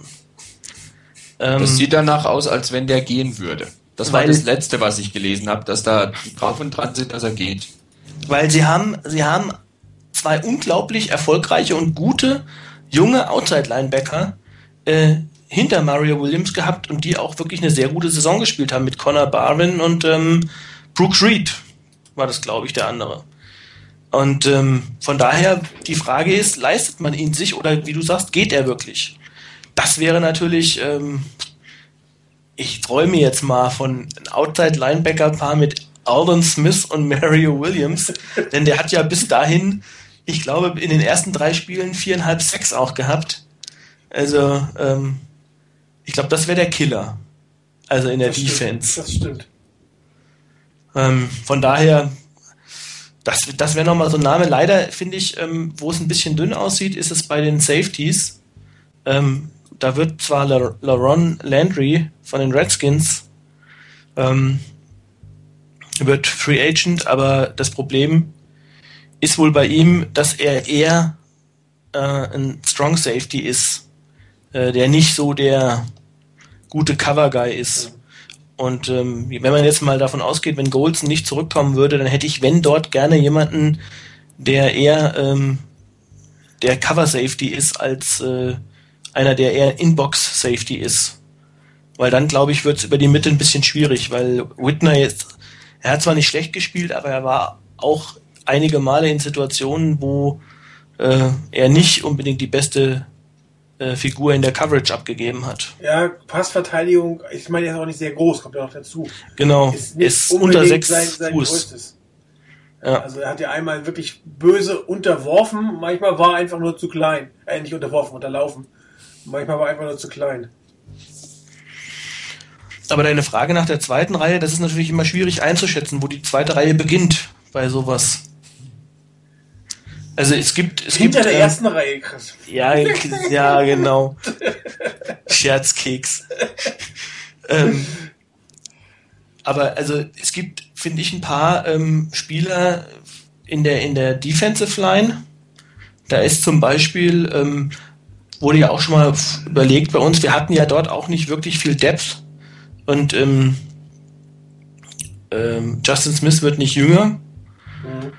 Ähm, da gibt's durchaus ein paar interessante Spieler, finde ich. Also äh, zum Beispiel hat, äh, ich glaube, er hat sogar Starter gespielt bei den, bei den Baltimore Ravens, Corey Redding, Defensive End. Ähm, dann von, von ähm, ich weiß nicht, wie er letzte Saison gespielt hat, aber in, in, in, gerade in den ersten Jahren, nachdem er gedraftet wurde, hat er einen ziemlich guten Defensive End abgegeben, war Kendall Langford. War auch ein äh, Late-Round-Pick von den, von den, von den ähm, Dolphins. Finde ich ganz interessant, müssen wir mal gucken. Ähm, ja gut, kommt ja aus der 3-4, ne? Wird ja passen. Genau, also die kommen beide aus der 3-4. Also, Zumal er wird nicht zurückkommen nach Miami, weil die umstellen auf 4-3. Also ich schätze mal, dass ich ihn nicht wieder nehmen Okay. Mhm. Also da wird man mal, wird man mal gucken. Also das ist nicht, finde ich, nicht uninteressant. Ähm, bei den Safeties gibt es auch, ich sage jetzt mal Anführungsstriche zweite Reihe, ähm, den ein oder anderen. Ähm, ich habe hier diese Saison relativ wenig Spiele von den Falcons gesehen, aber einer von denen, die noch am konstantesten waren, war ähm, Thomas DeCout. DeCou heißt er. De, oder DeCou, wie er auch immer ausgesprochen wird, DeCou. Ja, wobei ein ehemaliger hat, in den Playoffs hat er echt nicht so toll gespielt. Okay. Er hat Schwierigkeiten gehabt. Ich habe die Falcons auch nicht viel beobachtet, aber in den Playoffs haben wir es nicht so richtig zu. Das ist ein ehemaliger Cash-Spieler. Ne? Ich will ja nicht genau. zu viel über ihn meckern. Nee, nee, und er hat eigentlich auch, ähm, vorher fand ich, deshalb sage ich, er hat solide gespielt. Ähm, manchmal, wie gesagt, man hat es ja auch gesehen, mal, auch bei Carlos Rogers, das war ja jetzt nicht so, dass er überragend gespielt hat. Er kommt in ein anderes System und ähm, genau. er funktioniert. Also von daher, da äh, vertraue ich auch einfach so ein bisschen ähm, einfach den Coaches und dem, dem Front Office, dass sie die richtigen Leute holen. Wobei, also wenn man sich die Zahlen von Deku in der so Regular Season, also die letzten drei Jahre war es Starter, ne, immer so zwischen 70 und 90 Tackles, 7, 4 und 6 Interceptions. Also, ähm, also rein statistisch gesehen sieht das schon nicht schlecht aus. Ist mit 6-2 auch eine angenehme Größe für einen Free Safety. Ja. Kommt aus Kalifornien. So ist es. in Oakland aus Kalifornien gespielt.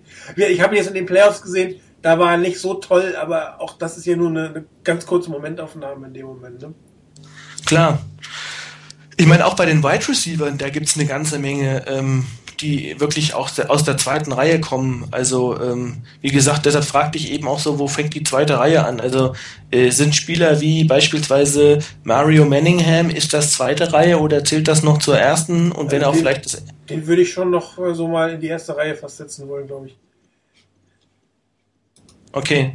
Also wie gesagt, Robbie wird Free Agent, Mario Manningham wird Free Agent. Ja. Ähm, dann vielleicht wirklich zweite Reihe gibt es so ein paar Leute wie ähm, der, ich glaube am Anfang in Denver echt sensationell gespielt hat, äh, war Eddie Royal. Eddie Royal mhm. Ja, wird auch Free Agent. Also ähm, Ich bringe mal einen ganz anderen Namen ins Gespräch, der ein bisschen problematisch war. Plexico Perez wird Free, Free Agent. Ähm, er hat ja nicht so schlecht gespielt. Er könnte eine Rolle von Brandon Edwards einnehmen, wobei genau. ich ihn eher als Nummer 3 Receiver aufgrund auch seines Alters inzwischen sehe. Klar, äh, das wäre so ein Stopgap Receiver, klar. Das wäre, aber ähm, man hätte dann, ich sag mal, wenn man jetzt keinen von den großen, also von den erste Reihe Jungs dort bekommt, ähm, das wäre wirklich einer, der würde eigentlich die Anforderungen, die ich gerne hätte, erfüllen. Groß, ähm, relativ kräftig und äh, auch einer, der mal den, den ähm, Ball aus der Luft pflücken kann. Mhm. Das wäre dann wirklich einer, der vielleicht auch für ein bisschen weniger spielt. Weiß ich nicht. Keine Ahnung, was er noch für Schulden hat. Ja. Ähm, Wenn du einen nicht zu großen wolltest, würde Pierre Gasson wäre durchaus eine nette Alternative. Wobei ich bei, bei denen wirklich immer, das muss ich ganz ehrlich sagen, mal abgesehen von Reggie Wayne, nicht wirklich weiß, war es jetzt echt der Receiver oder war es Peyton Manning? Also gut, diese Saison ohne Manning 947 Yards, 6 Touchdowns finde ich jetzt okay, 70 Pässe. Okay. Weil der Quarterback-Situation ja. nicht schlecht eigentlich. Absolut. Als Nummer 2 Receiver der, der Colts, ne? Ja. Also das, das ist ist halt, wer, die Frage Nummer 1 Receiver ist sicherlich nicht, dass wir auch so ein drei, Nummer 3 ähm, äh, Slot Receiver, da würde er sehr gut reinpassen. Und dann fehlt dir immer noch die Nummer 2, ne? Ja, je nachdem, wie man, wie man ähm, die Situation einordnet, stimmt. Also ob man, ob man Crabtree als 1 sieht oder wie auch immer, oder. Ja gut, solange niemand geholt wird, der wirklich ihn klar überholt, und die Namen, die genannt wurden, wie zum Beispiel Marcus Colson, würde ihn vielleicht sogar als Nummer 1 Receiver ablösen. Aber wenn du jetzt einen aus der zweiten Reihe nimmst, wie auch immer sie anfängt, würde er wahrscheinlich schon eher die Nummer 1 bleiben. Und er hat ja auch eine gute Saison gespielt. Es waren halt die Playoffs, die kritisch waren. Aber die Saison selber hat mir eigentlich gar nicht schlecht gefallen. Er ist auch immer besser geworden. Ne? Er hat dann am Ende einen, so einen kleinen Abstieg gehabt, aber er ist sonst über die Saison kontinuierlich besser geworden. Ja, und dann, wie gesagt, ich glaube, die, das ist so, finde ich, so die wichtigste Baustelle einfach, ähm, wenn man, oder was, was macht man mit Carlos Rogers? Wenn man Carlos Rogers verpflichtet, dann würde ich ähm, zwar immer noch gerne einen weiteren Cornerback haben, aber den würde ich dann wahrscheinlich über die Draft holen. Ja, da bin ich voll bei dir. Mhm. Ähm, wenn man allerdings Rogers ähm, nicht verpflichten kann, dann muss man da auf jeden Fall was tun. Und dann wird es wirklich schwierig, glaube ich. Also dann reicht auch meiner Meinung nach die Draft nicht aus. Weil man kann nicht davon ausgehen, ähm, dass man einen, äh, einen Cornerback bekommt, der sofort einschlägt. Das ist richtig. Und ähm, da kommt wirklich noch das Problem dazu, dass die Cornerbacks, die diese Saison äh, in der Draft, äh, ich sag mal, so weit oben oder so weit, ja, eigentlich so weit zurück sind, die nicht ganz, ganz oben sind, wie Claiborne oder, oder ähm, ich weiß nicht. Küchli. Kirk, Kirk, nee, Küchli ist Inside Linebacker. Kirkpatrick. Stimmt, der ist Linebacker. Wie komme ich ja. Cornerback? Nee, ist äh, Boston College. Ja, ja, ja. Also manchmal ist das, mein Hirn ist die Woche irgendwie ein bisschen neben mir. Drake Kirkpatrick, das ist so derjenige, das wäre so äh, eigentlich so der klassische ähm, Cornerback, der so in das Beuteschema passen würde, weil das ein großer Cornerback ist. Also ähm, und Claiborne ist auch Zumindest so ist er gelistet noch als, als im 6 Cornerback. Aber die anderen sind alle kleiner.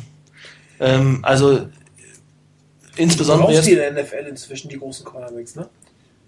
Also ich habe zumindest den Eindruck, dass die, die 49ers eher ähm, solche Cornerbacks mögen. Ja. Also, ich glaube, du brauchst sie auch einfach. Ja. Ich meine, du hast einen Markus Colston, du hast einen Dwayne Bowe, gerade die wir gerade besprochen haben. Die verteidigst du nicht mit 15 Cornerback. Das funktioniert einfach nicht. Ja, und, und also jetzt, ich habe ähm, Senior Bowl jetzt ein bisschen verfolgt diese Woche. Ähm, und da sind die besten Cornerbacks, die, die wirklich äh, so ein bisschen rausgestochen sind diese Woche.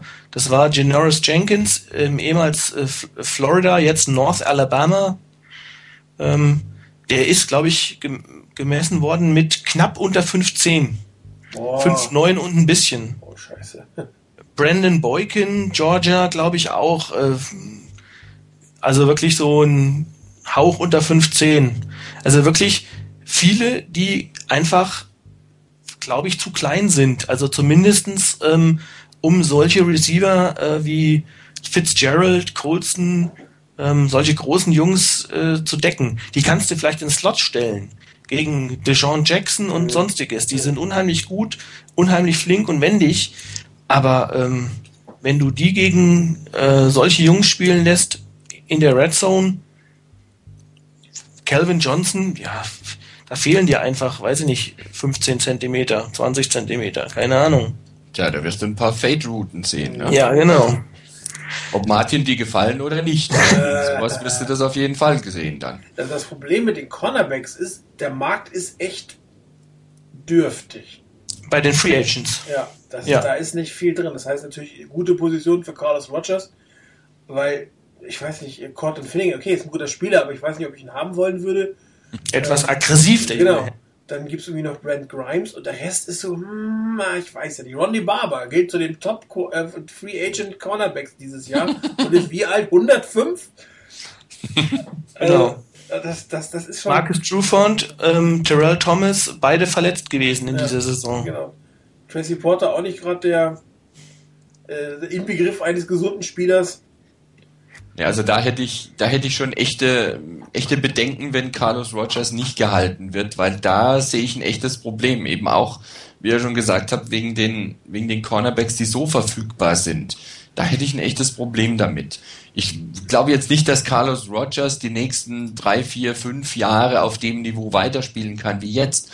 Aber für den Moment wäre er, denke ich mal, die absolut beste Option, die die Niners haben.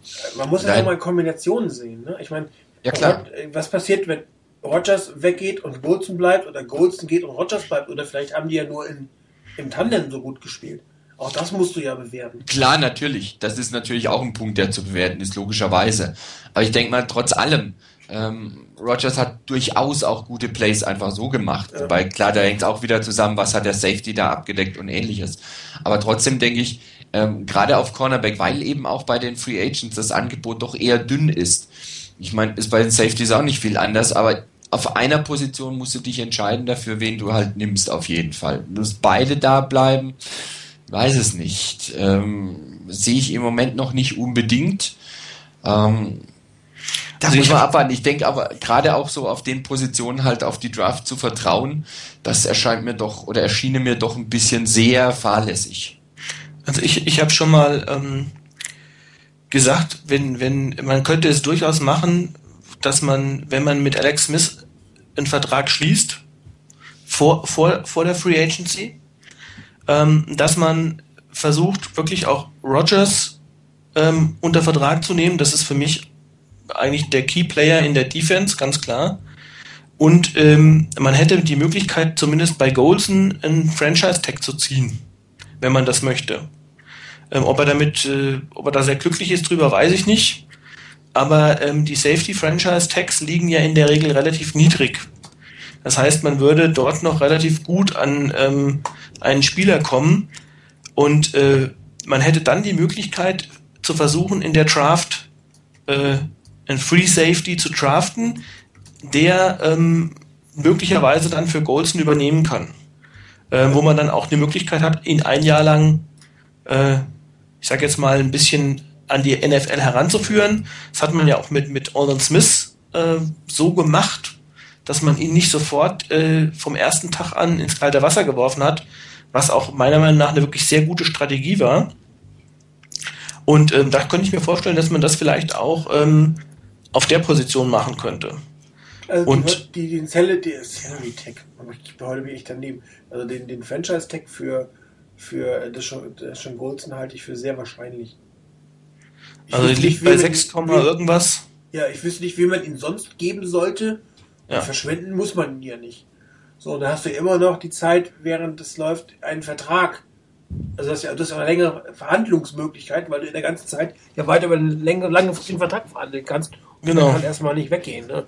Also für die 6, Komma irgendwas, ähm, das, das wäre es, glaube ich, schon fast wert. Ne? Also das würde ich auf jeden Fall ernsthaft in Erwägung ziehen. Ich, wie gesagt, ich ähm, bin jetzt keiner, der, der der große Fan von Golden ist, weil ich einfach finde, ähm, bei ihm liegt Genie und Wahnsinn ziemlich dicht beieinander. Ähm, er hat echt sensationelle Plays gemacht in dieser Saison, aber er hat auch haarsträubende Plays gemacht. Ähm, er spielt mit viel, viel Risiko, äh, klar, aber ich sag mal so, es ist schlicht und ergreifend, zumindest sehe ich sie als Armchair GM nicht, keine Alternative da. Ja, dazu kommt, ähm, nur mit einem gewissen Risiko hast du natürlich auch gewisse große Erfolge. Ne? Ich meine, du machst keine Klar. 6, 7, 8 Interceptions, äh, wenn du immer nur hinten stehst und hoffst und denkst, hoffentlich überläuft mich keiner. Mhm. Ja, dann, dann, machst du das natürlich auch nicht. Und ähm, er hat ja meine Meinung nach auch im Passplay gar nicht so viele Böcke geschossen, sondern er hat eher im Run, im Im Runplay. Support, ähm, ein Problem gehabt. Und mir ist ein Safety lieber, der Run-Support Probleme hat, als dass er sich ständig irgendwie überpassen lässt hinten. Wobei auch da kann ich mich an den ein oder anderen, an die ein oder andere Geschichte erinnern, wo er ähm, versucht hat, ich weiß nicht, war das nicht sogar gegen die, ähm, gegen die Cardinals? Ähm, Larry Fitzgerald? Ja, es Ja, kann, wo immer, er- es kann dir immer mal passieren. Ich meine, Genau. Quarterback wirft eine Interception, ein Receiver lässt einen todsicheren Ball fängen und ein, äh, ein Safety verspekuliert sich. Also das kann man jetzt nicht ähm, überbewerten, meiner Meinung nach. Und die Frage ist, was willst du aus dem Safety? Ne? Und dann sage ich immer, lieber mal äh, im Run-Support einen Tackle äh, verbocken, ne, als irgendwie die 50 Yard Bomben ständig über mich rüberfliegen zu haben, Klar. complete werden. Und, und die Gefahr steht bestand bei ihm gerade am Ende. Er ist am Ende fand ich ihn sehr, sehr konzentriert ja, und hat äh, sehr gut äh, im Run, äh, sowohl im Run-Support als auch in den Pässen hinten gespielt und ein großer Erfolg der 49ers gegen die guten Receiver war für mich der schon äh, Goldston, der dann immer die Underneath Double Coverage einfach gut gehalten hat. Gegen die Saints, ja. ja. auch auch gegen, die, gegen die Lions hat er das schon gemacht. Okay. Gegen die, Ja. ich meine, warum, wie kommt denn, dass ein, ein Calvin Johnson kaum, kaum Yards macht? Das ist nicht der, das ist nicht der Strong Safety, das ist nicht Dante Whitner, sondern das ist in der Regel ist der Free Safety, der da oben die zweite Coverage hat. Ja, und Ja. Ähm, auch gegen die Giants jetzt zum Schluss, ich meine, die, äh, da war entsprechend Druck auf Manning und äh, aber Manning, man hat es ja auch gesehen, dass der bei Druck noch einen guten Pass loswerfen kann und zum Schluss ist dann das defensive Backfield äh, hat einen St- einen Step Forward, wie man so schön macht, und hat dann die Routen auch zugemacht. Und ein, äh, eine große Grund sind bei sowas die Safeties. Und bei unseren, unserem Linebacking-Core, was so extrem gut ist, ist, ist der Run-Support für den Safety für mich jetzt nicht mehr ganz so elementar wichtig. Wobei natürlich, ähm, wenn du an der Endzone, hier in der Endzone kommst, wo er dann den Tackle vorbeigesprungen ist, das hatte ich auch irgendwie in, in der Analyse, ich weiß gar nicht mehr, welches Spiel der macht, wo er wirklich einen scheiß Winkel nimmt. Aber auch ganz ehrlich, jeder auf dem Feld macht mal irgendeinen Blödsinn. Ja, und bei manchen fällt das halt mehr auf. Das ist so eine Free Safety Position, wo du quasi Libero letzter Mann bist, fällt das mehr auf, als wenn im gleichen Play irgendwie der Guard äh, zusammenbricht. Das, das ist, so fair muss man ja auch mal sein. Der kann genauso scheiße spielen, das sieht nur keiner in dem Moment. Klar. Also ich, wie gesagt, ich kann mir, ich kann mir gut vorstellen, ich meine, wir haben ja ähm, auf der Safety-Position wirklich äh, nicht nur Golson als Free Agent, sondern wir haben ja auch noch ähm, in der, ich sag jetzt mal, zweiten, dritten Reihe Reggie Smith wird äh, Free Agent und auch mit Dio Williams ist Free Agent. Ähm, ich kann mir auch wirklich gut vorstellen, dass man äh, wenn man jetzt wirklich alle drei gehen lassen wollte, äh, das wäre ja ein Riesenloch, was man da aufreißt. Ja, man Ähm, hätte wie dieses Jahr. ne? Du musst alles wieder komplett neu besetzen. Genau. Und äh, Golson, wie gesagt, mit dem Franchise-Tag günstig zu bekommen. Und wenn man dann versucht, wirklich über die Draft jemanden zu holen, der, ähm, ich sag jetzt mal, so ein Situational ähm, Player ist, der mal wie Reggie Williams reinkommt, wenn man Nickel-Situationen oder sowas spielt, ähm, wo man vielleicht einen dritten Safety hat. Ich meine, das ist ja auch nicht selten. Ich gerade so irgendwo ähm, gelesen in einem Artikel, dass es äh, so eine Tendenz ist, was man ja im Moment merkt, äh, unglaublich viel große und athletische Tight Ends äh, in, in die in der NFL zu haben. Und dass du dort auch gute Safeties brauchst, die Ja. auch mal diese Jungs covern können. Weil da hilft dir nämlich kein äh, 5-10 Cornerback, der dann als Nickelback irgendwo steht, wenn du da einen 6-6 Tight End hast, Jo. der aber trotzdem eine 4-6 rennt. Ähm, also wenn du solche Leute wie, was weiß ich, äh, Gronkowski, Hernandez, ähm, weiß ich, wer war noch ähm, von, von, den, von den Lions, äh, Jermaine, nee, wer war das? Jermaine Gresham Das ist Pettigrew. Pettigrew bei den Lions, äh, Gresham, glaube ich, bei den Bengals. Ähm, dann brauchst du wirklich auch äh, einen Safety, der eben 6, 1, 2 groß ist und schnell ist und mhm. wirklich auch so jemanden covern kann. Also von daher könnte ich mir gut vorstellen, dass man da vielleicht in der, ähm, in der Draft dann einen entsprechenden Spieler holt, der noch nicht sofort übernehmen muss, aber mit der Option auch äh, Starting, der Starterpotenzial hat. Wobei ich mir schon wünschen würde, dass man so eine dreijährige Stabilität hinkriegt mit den Verträgen. Klar. Das ist immer besser, als wenn du nochmal einbauen und nochmal einbauen und nochmal einbauen. Äh, das, das ist äh, also gerade wenn, wenn du in also Teams, die in den Super Bowl kommen, sind ja oft auch Teams mit einer gewissen Kontinuität. Gewisse. Gut, die Patriots nach vier Jahren sehen fast ist ein völlig neues Team wie vor vier Jahren. Ähm, aber der Kern der Giants ist immer noch der Kern der Giants, ne? Und, aber, äh, aber da, wo, wo die, da, wo die, die Patriots ähm, stark sind, da sind sie, ähm, da haben sie Kontinuität. Mhm. Also ich glaube jetzt, wenn man mal guckt, so ähm, das Core der, der, der O-Line, ich glaube, der Center, der Dan Koppen oder wie er heißt, der spielt schon seit Ewigkeiten Center. Ja. Matt Light ja. spielt Left Tackle schon seit Ewigkeiten. Ähm, Welker ist wahrscheinlich, äh, der weiß wahrscheinlich, wo, wo, ähm, keine Ahnung, wo Tom Brady ähm, seine, seine Unterhosen hinwirft abends, genau. äh, in welche Richtung. Also die Jungs spielen schon so lange zusammen. Ähm, also da kann ich mir wirklich vorstellen, so, so, so bestimmte Situationen oder auch bei den Saints, wenn man da guckt, ähm, da wechselt mal ein oder zwei Spieler werden ausgewechselt, aber das Prinzip und, und, und beziehungsweise der, der Kern bleibt äh, gleich. Ja. Also von daher, da gebe ich dir vollkommen recht, Kontinuität, gerade zum Beispiel in der O-Line. Ich meine, ähm, insofern kann man sagen. Die hast du ja, ne? Du hast drei First Rounder, die du länger gebunden hast, mehr oder weniger. Ich meine, der hat den Vertrag.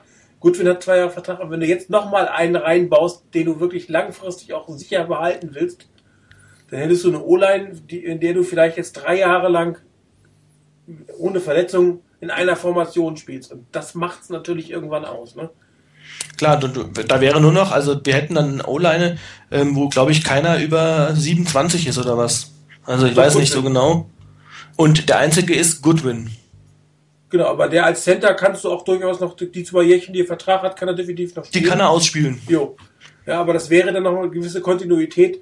Und äh, also gerade wenn, aber wenn du hättest Tackles und Guards hättest du bis zum Jahr 2018 hättest du Ruhe, ne?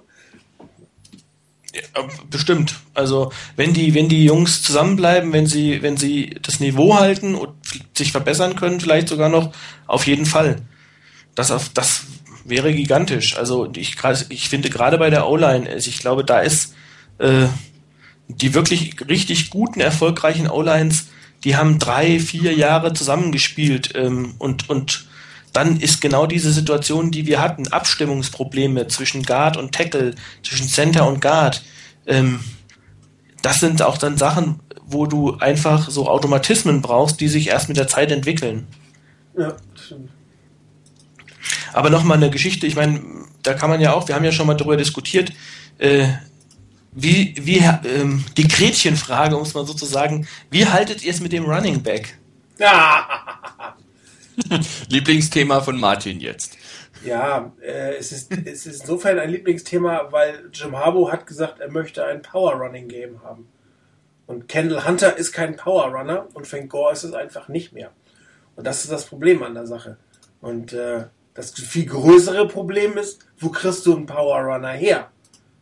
In, an unserer Position in der Draft, also an Position 30, äh, ist keiner mehr da, der sinnvoll ist, oder du müsstest wieder einen riesen Reach machen. Und, auf, und dann fehlen auch die Alternativen auf der Running Back Position über die Free Agency. Ich meine, Aaron Foster als Restricted Free Agent kannst du vergessen, Marshall Lynch bleibt auch, Cedric Benson, hm, Tomlinson ist zu alt, Green Ellis ist kein Top Running Back, Mike Tolbert auch eher in Backup-Position, Peyton Hillis bin ich mir nicht sicher, Ryan Grant zu unkonstant, Matt Fortier könnte man vielleicht drüber nachdenken. Ray Rice hatten wir schon gesprochen. Wen willst du nehmen? Ja, das heißt, was, was dir eigentlich, was dir übrig bleibt, ist, dass du ähnlich wie mit Frank Gore so in der dritten Runde oder in der vierten wirklich einen super Pick machst.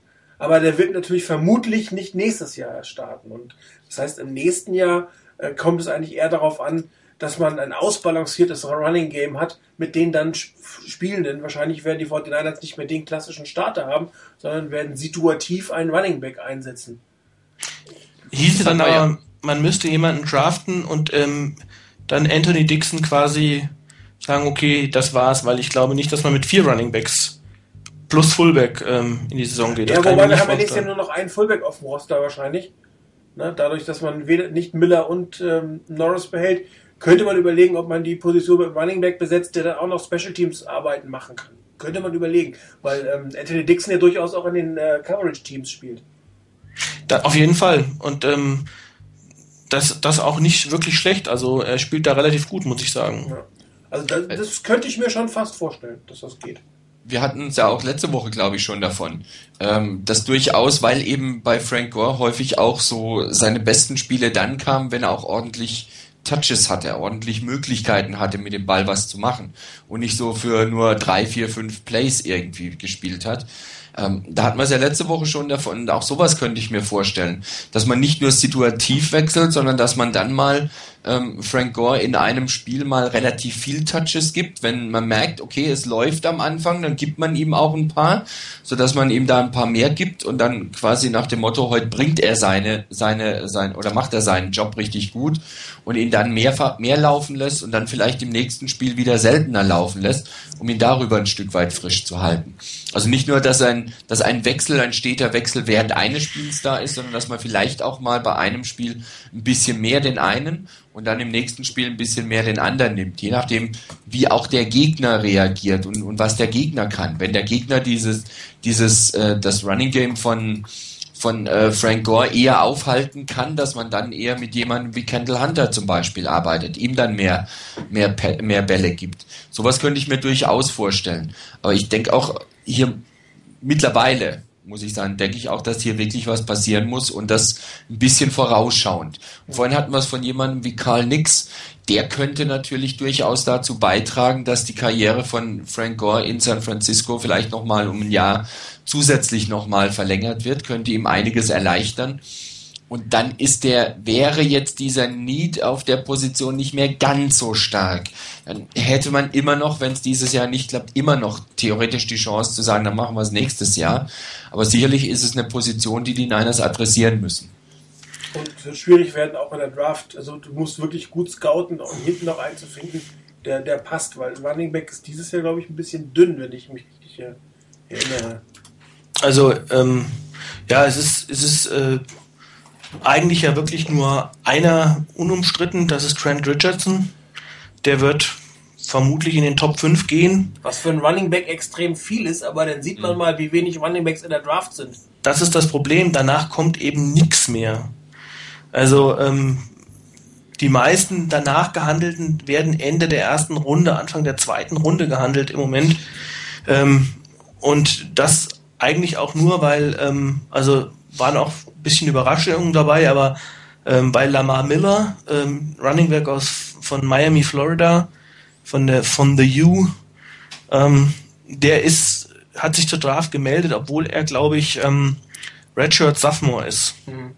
Ähm, und äh, danach kommen schon, also danach wird schon schwierig. Also in Runde zwei ähm, ist noch vielleicht David Wilson, der ist aber von Virginia Tech, aber eher ähm, etwas kleiner, also knapp über 200 Pfund.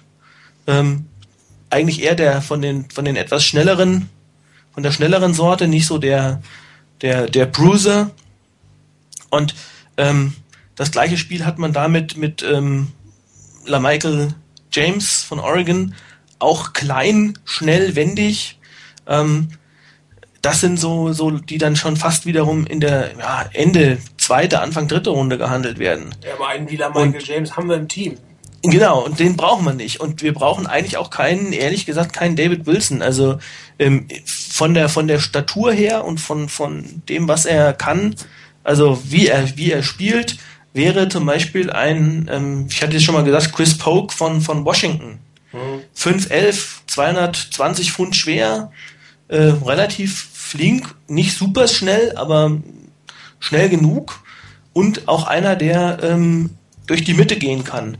Ähm, ich habe zwei, drei Spiele gesehen und hatte da das Gefühl, dass er äh, ab und an mal den Ball fallen lässt. Und das äh, wiederum wäre dann was, äh, das würde mich abschrecken.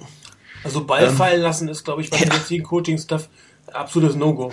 Bei den 49ers im Moment auch ganz blöd mit Ball fallen lassen, egal in welcher Situation. Ich will draften einfach einen nach dem Namen. Ich hätte gern Fozzy Whittaker. ja, genau. Foss with Whittaker von Texas. Genau. Okay. Ähm, ja, also wer in, im, im Moment ähm, in der Senior Bowl einen guten Eindruck macht, ähm, ist auch so ein bisschen unter dem Radar geflogen, wie man so schön sagt, ist äh, Doug Martin von Boise State. Ist der äh, einzige äh, von denen, das sieht man es alleine schon, ist der beste Senior Running Back.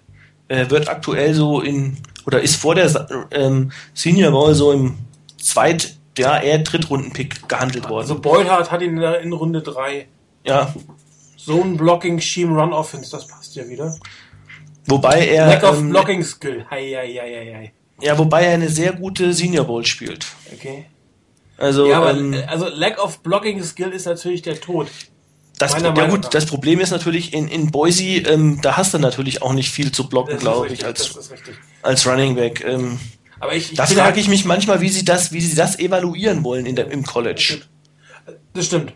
Ich bin aber halt, also wenn das stimmt, ich bin halt kein Fan, dass wenn du einen Running, bestimmten Running Back siehst, schon weiß, der kann kein Press Protection, also äh, kannst entweder blitzen oder es wird laufen. Ne? Also das, das ja. ist halt, weiß ich nicht, passt mir nicht so ganz, muss ich sagen. Äh, äh, ist aber als Slot Receiver einsetzbar, weil es natürlich wieder die Option, taktische Optionen bis zum geht nicht mehr hochschraubt. Ja, also ähm, das auf jeden Fall. Also ich glaube, zum Beispiel würde von aus der Situation auch ein Matt Forte ganz prima passen. Also der würde eigentlich in, in, ähm, eine, eine, in eine West Coast Offense hervorragend passen, weil er ein sehr guter Receiver ist. Die Frage glaube, ist nur, ob die Bears ihn gehen lassen würden. Ja, und vor allen Dingen, was er kostet. Ja, das auch. Glaube, äh, 3,50 Euro wird man ihn nicht kriegen. Na, mit 4 Euro bist du auch noch nicht dabei, nee. glaube ich. Ja, andererseits, äh, ne, der Markt ist dünn, du draft erst recht. Ähm, es ist eine Position, die absolut top besetzt sein muss in so, einem, in so einer Situation wie bei den 49ers. Ich meine, ähm, wir, einer der Gründe, warum wir nach 95 keinen Super Bowl mehr geholt haben, war, dass die Running Backs einfach scheiße waren. Und als die Running Backs wieder besser wurden, ähm, fehlt es an anderer Stelle. Aber Steve Young hat ja nie mit einem vernünftigen Running Back spielen können. Und da wäre sicherlich das eine oder andere drin gewesen. Auch ein Jeff Garcia hätte mit einem vernünftigen Running-Spiel äh, nochmal Chancen gehabt. Irgendwann kam dann ging es dann besser, ne? Aber so gerade Ende der 90er mit, mit Dexter Carter oder wer immer da gestartet ist, damit gewinnt, da gewinnst du natürlich kein Super Bowl. Ja, das ist völlig klar. Also von daher, das, das, das wird wirklich über die Draft schwierig. Also ich bin, bin sehr gespannt, was sich noch so entwickelt. Ähm, jetzt bis dahin, auch jetzt ähm, mal bei der Combine, da sieht man ja auch so den Spieler mal, also kriegt man mal direkt vor Augen geführt, auch so in den, in den, in den Drills. Das finde ich eigentlich ganz, immer ganz interessant, ähm, weil ich finde es gerade auf Running Back dieses, wie Martin eben sagte, ja, Blocking, also das war ja was, ähm, was Frank Gore unglaublich gut drin hatte ja. und ähm, wo er auch schnell in der Lage war, ähm, sich in der, in der NFL zurück, äh, zurechtzufinden. Und das ist ja so eine Situation, die du im, im College wirklich fast nie hast. Also ich, wann sieht man denn da mal einen Running Back, äh, ähm, der so traditionelle Blocking-Arbeit übernimmt? Es gibt ja kaum eine Offense, die das überhaupt braucht in der ja, College im Moment. Ne? Da stehen fünf, fünf O-Liner und das war's. Und alles andere ist auf irgendwo, auf irgendwelchen Routen. Also von daher, ähm, ich bin, ich bin sehr gespannt. Also das, das, das wird eine schwierige Geschichte werden. Also, ja, wie gesagt, ich, vielleicht Doug Martin mal im, im Auge behalten vom Boise State, mal sehen. Ähm, da wird es ja auch Blocking Drills geben. Da ja, mal stimmt. gucken, wie er sich, wie er sich schlägt. Also, ähm, also Bein gucken dieses Jahr. Ja. Ansonsten, wie gesagt, also ich finde, es gibt, ähm, ich mach mal eine, eine, eine, so einen Außenseiter-Pick ähm, was ich mir durchaus vorstellen könnte, ist, ähm, wenn die 49ers keinen, also nicht, nicht mit vier Tight Ends gehen, ähm, ich könnte mir durchaus vorstellen, äh, mit vier Running Backs gehen, ich könnte mir vor, durchaus vorstellen, dass sie mit vier Tight Ends ähm, auf dem Roster, auf dem Roster in, in die neue Saison gehen. Mit Vernon Davis, Delaney Walker, Nate Byham und einem Draft Pick. Und zwar dann einen Tight End, der ähm, am besten 6 Fuß 10 groß ist, also vielleicht nicht ganz, aber wirklich einer, so, so, so ein Krankowski, der wirklich 6 Fuß 6 groß ist, enorm athletisch, also mehr Wide Receiver als ähm, Blocker ist. Und wen hättest du da? Ähm, in der Draft finde ich eigentlich ganz interessant. Da gibt es einen, ähm, gut, Kobe Fleener ist ja bekannt, der ist äh, jetzt auffällt auch in dieses Beuteschema. Ähm, Und kommt von Stanford? Genau.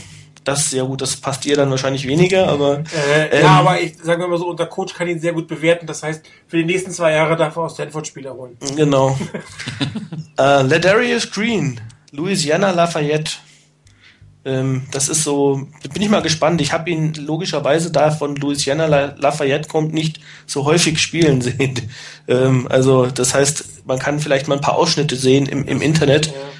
Aber ähm, über den habe ich jetzt eine ganze Menge gelesen und das fand ich ziemlich interessant und er scheint im Moment auch in der Senior Bowl ähm, zumindest was äh, er ist, ist er ist ein ein Project, also ist keiner, den er in den ersten zwei Runden draftet, sondern wahrscheinlich eher so Mid-Round-Pick.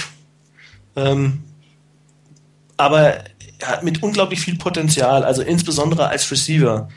Sechs Fuß, sechs groß und äh, knapp zwei, also ungefähr 240 Pfund, Pfund schwer, relativ schnell.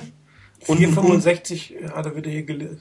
Äh, also für so ein Tight End eigentlich nicht so wirklich schlecht. Also das nicht Vernon Davis, aber kaum ein Tight End ist Vernon Davis. Genau. Also ich meine, such dir einen Receiver, der 6 Fuß 6 groß ist, ja. 240 Pfund wiegt und eine 4-6 läuft.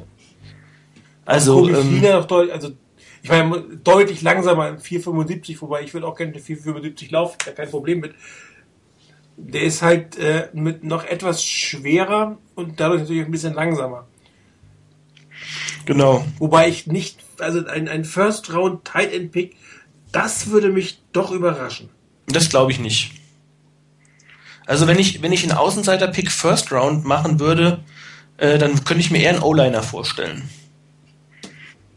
Also da könnte ich mir eher vorstellen, dass man sagt, okay, man, man, ähm, wenn man wirklich mal was macht, was jetzt nicht offensichtlich ist wie Wide Receiver, ähm, wenn man dann sagt, okay, also da habe ich auch, ich habe so, oder es entwickelt sich meistens ja so ein bisschen, ähm, die Favoriten entwickeln sich so auf bestimmten Positionen und ähm, in, in David De Castro wird man nicht bekommen auf Guard. Leider der wird nicht, weg sein. Ja. Ähm, aber wer so in dem hinteren, in der hinteren First Round Bereich äh, gehandelt wird, ist äh, Peter Cons von mhm. Wisconsin. Mhm. Ist eigentlich Center, ähm, kann aber mit Sicherheit auch auf Guard auflaufen. Also ist äh, Junior, das heißt, man sieht ihn leider jetzt in der Senior Bowl nicht. Aber ähm, und er war am Ende der Saison auch verletzt äh, ist trotzdem aber in die Draft gegangen und wird von den meisten als First Rounder gesehen. Ist mit 6'5, 3'15. Relativ groß für einen Center. Aber ja, trotzdem relativ beweglich noch. Ist einer der schnellsten O-Liner oder schnellsten Center überhaupt. Ja. Also das ist durch. Kommt von, kommt von Wisconsin, die eigentlich wirklich immer gute O-Liner ja. produzieren. Hat von Herrn Beulhardt auch einen, einen Second Round. Äh Hat nur eine Zweitrunde gekriegt, genau. Ja, aber gut, ähm, an, an 30. Stelle kann man auch durchaus jemanden picken, den andere als Zweitrunden-Page sehen. Das ist, äh, glaube ich, kein, kein Problem. Und wenn er natürlich sagt, er kann erst Guard spielen und nach drei Jahren will, ersetzt er dann Jonathan Goodwin. Wäre super. Ne? Ja. Ich meine, das ist halt immer die Frage, was möchte ich? Ähm, es gibt noch einen weiteren Wisconsin-Spieler, das ist aber dann ein reiner Guard, Kevin Seidler. Das ist, also der spielt nur Guard, also, beziehungsweise hat er bisher nur Guard gespielt. Ähm, der ist wahrscheinlich nicht schnell genug, um Tackle zu spielen und ähm, Center hat er nicht gespielt. Also ob er es kann, weiß ich nicht. Keine Ahnung. Ja, Aber, Center ist ja nicht gerade einfach zu lernende Position. Genau. Also von daher ist man da natürlich ähm, dann einfach deutlich limitierter, wenn was die Flexibilität angeht. Ich meine, die an, in die andere Richtung geht man, wenn man ähm, Corey Glenn auch eigentlich hat er hat Left Tackle gespielt ähm, im College in Georgia, ist aber ein Riese, also 6 Fuß 5, fast 350 Pfund schwer, also wirklich ein Brocken, aber trotzdem für seine Größe enorm beweglich. Aber ähm, viele jetzt in der Senior Bowl haben, haben gesagt, die ihn beobachtet haben, er wird kein Left Tackle spielen. Also er wird Guard oder Right Tackle spielen in der, in der, in der NFL. Dann, hat, dann geht man eben in die andere Richtung. Dann sagt man, man hat eben so einen Spieler wie einen Adam Snyder, der eben eher Guard und Tackle spielt. Ähm, ich meine, das, davon wird es wirklich abhängen. Was macht man mit Adam Snyder? Das ist halt wirklich sehr, sehr schade, weil ähm, er ist enorm flexibel einsetzbar. Also ich meine, ein Spieler, der alle Positionen spielen kann, den du wirklich überall hinstellen kannst, wenn's, wenn Not am Mann ist, den äh, ist eigentlich fast fahrlässig, ihn gehen zu lassen. Andererseits bin ich durchaus für ein O-Line, also ein Offense Guard Upgrade auf der Position. Das ist die Frage, ob du ihn als, als, als, quasi sechsten O-Liner quasi zum Starter machst. Das ist genau die Frage. Best Six Man in the League oder so ähnlich. Ja. Also von daher, ich könnte mir das vorstellen. Es gibt auch noch, also wie gesagt, wir können uns da wahrscheinlich drei Sendungen über über ähm, über Draft äh, Picks machen. Es gab auch im East-West Shrine Game zum Beispiel gab's sehr interessante. Das habe ich dann auch gesehen und da habe ich auch ab und zu reingeguckt ähm, in die in die Trainings. Also da gab es wirklich zum Beispiel enorm viele gute, ähm, mittlerweile schon wahrscheinlich nicht mehr mit, mit oder Late Round Cornerbacks von wirklich kleinen Schulen. Also im Moment einer, der, den ich sehr interessant finde, der gerade die, die Draftboards hochschießt, ähm, ist Josh Norman von Coastal Carolina. Ach du Kacke. Ja, genau. Das hat den schon wieder aufgegriffen. Ja, das ist West Shrine Game. Ah, okay. Also ich kann, ich würde lügen, wenn ich sagen würde, ich habe ihn vorher gekannt. Hättest dir geglaubt. Aber ähm, also das ist, glaube ich, der Spieler, der ähm, komplett den, den, den Laden dort gerockt hat. Also ich habe kein, nichts äh, irgendwie von den Draft-Seiten gesehen, wo der nicht unter den besten drei Spielern stand. Okay. Und ähm, also egal, wo man guckt, normalerweise hat man ja immer ähm, so ein, ich sag mal, wenn man genug äh, Draft-Seiten sich angeguckt hat, wird irgend, jeder Spieler irgendwo mal genannt worden sein. Aber dass man eben einen findet, der überall genannt wird und der durchweg positive Kritiken bekommt, ähm, das ist echt selten. Und ähm, der hat wirklich, also, und der ist, der ist eben einer, der sechs Fuß groß ist, 200 Pfund wiegt. Ähm, das wäre zum Beispiel so einer, den ich mir super vorstellen könnte, wenn man Carlos Rogers behält und dann so einen in der, weiß ich nicht, super wäre dritte Runde picken oder sowas. Aber ich glaube, ähm, nach den Leistungen, die er gebracht hat, äh, ist die Frage, ob er noch da sein wird in der dritten Runde. Ja, äh, wenn da wirklich so ein, so ein Stil sich andeutet, dann ist so Ende der zweiten Runde, es sind dann oft Teams, die dann vielleicht nicht den größten Need der Welt mehr haben, die dann genau so eine, so eine Riser plötzlich dann mal nehmen. Ja. Um dann wirklich versuchen, äh, Wert in dieser Position zu kriegen und aber auch durchaus die Zeit haben, ein Projekt zu betreuen. Also auf Cornerbacks gibt es da in den, wie gesagt, auch in den mittleren Runden echt einige, die wirklich interessant sind. Also da fehlt es wirklich ganz vorne irgendwie so ein bisschen, finde ich.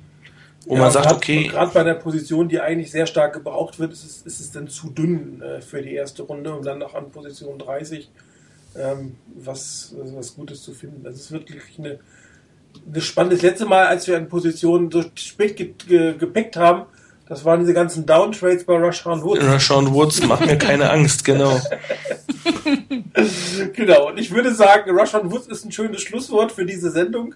Na, das mit schön nimmst du bitte so. ja. ja, und zwar, äh, dass wir hoffentlich nie wieder so etwas picken werden. Weder in der ersten noch in der siebten Runde. Ähm, Rainer und ich, wir haben uns hier gerade kurz geschlossen. Wir werden also nächste Woche eine Sendung machen. Das heißt, wir werden den ganzen Super Bowl-Vorschau-Kram nächste Woche äh, machen können. Ähm, wir sind jetzt auch wieder zwei Stunden dabei. Wir haben euch noch nicht ganz weggeredet sozusagen. Die Hörerschaft hat zwar gebröckelt, aber sie ist konstant am Ende da gewesen. Und äh, ich würde sagen, zwei Stunden ist eine schöne Zeit wieder für uns für heute. Äh, ich bedanke mich bei euch fürs Mitmachen, wie immer. Danke Chris, danke Rainer. Gern geschehen. Nächste Schönen Woche Abend. wollen wir unsere Off-Season Award, äh, Off-Season, unsere äh, Season Awards, wie heißen die Dinger? Ja, Season Awards. Season Awards vergeben. Äh, das heißt, wir werden noch uns hoffentlich einigen auf eine, auf eine, ähm, auf eine Spieler. Letztes Mal durften wir mehrere nennen. Ich würde einfach sagen, wir machen es zu viert. Chris hat so viele Sendungen mit moderiert, dass er auch durchaus dazu eine Meinung haben darf. Und als neuer Redakteur kann er ja auch auf unseren Thread zugreifen und mitdiskutieren. und da haben wir wirklich schön viele 2 zu 2, wo wir dann einen Moderator brauchen, der uns quasi eine Entscheidung fällt. Wie jetzt. Weißt? Na, wir kriegen das schon hin, denke ich. genau. Ich, ich habe keine Bedenken. Das glaube ich auch. Wie gesagt, danke fürs Zuhören, danke fürs Mitmachen. Am Wochenende gibt es keinen Football aus der Senior Bowl.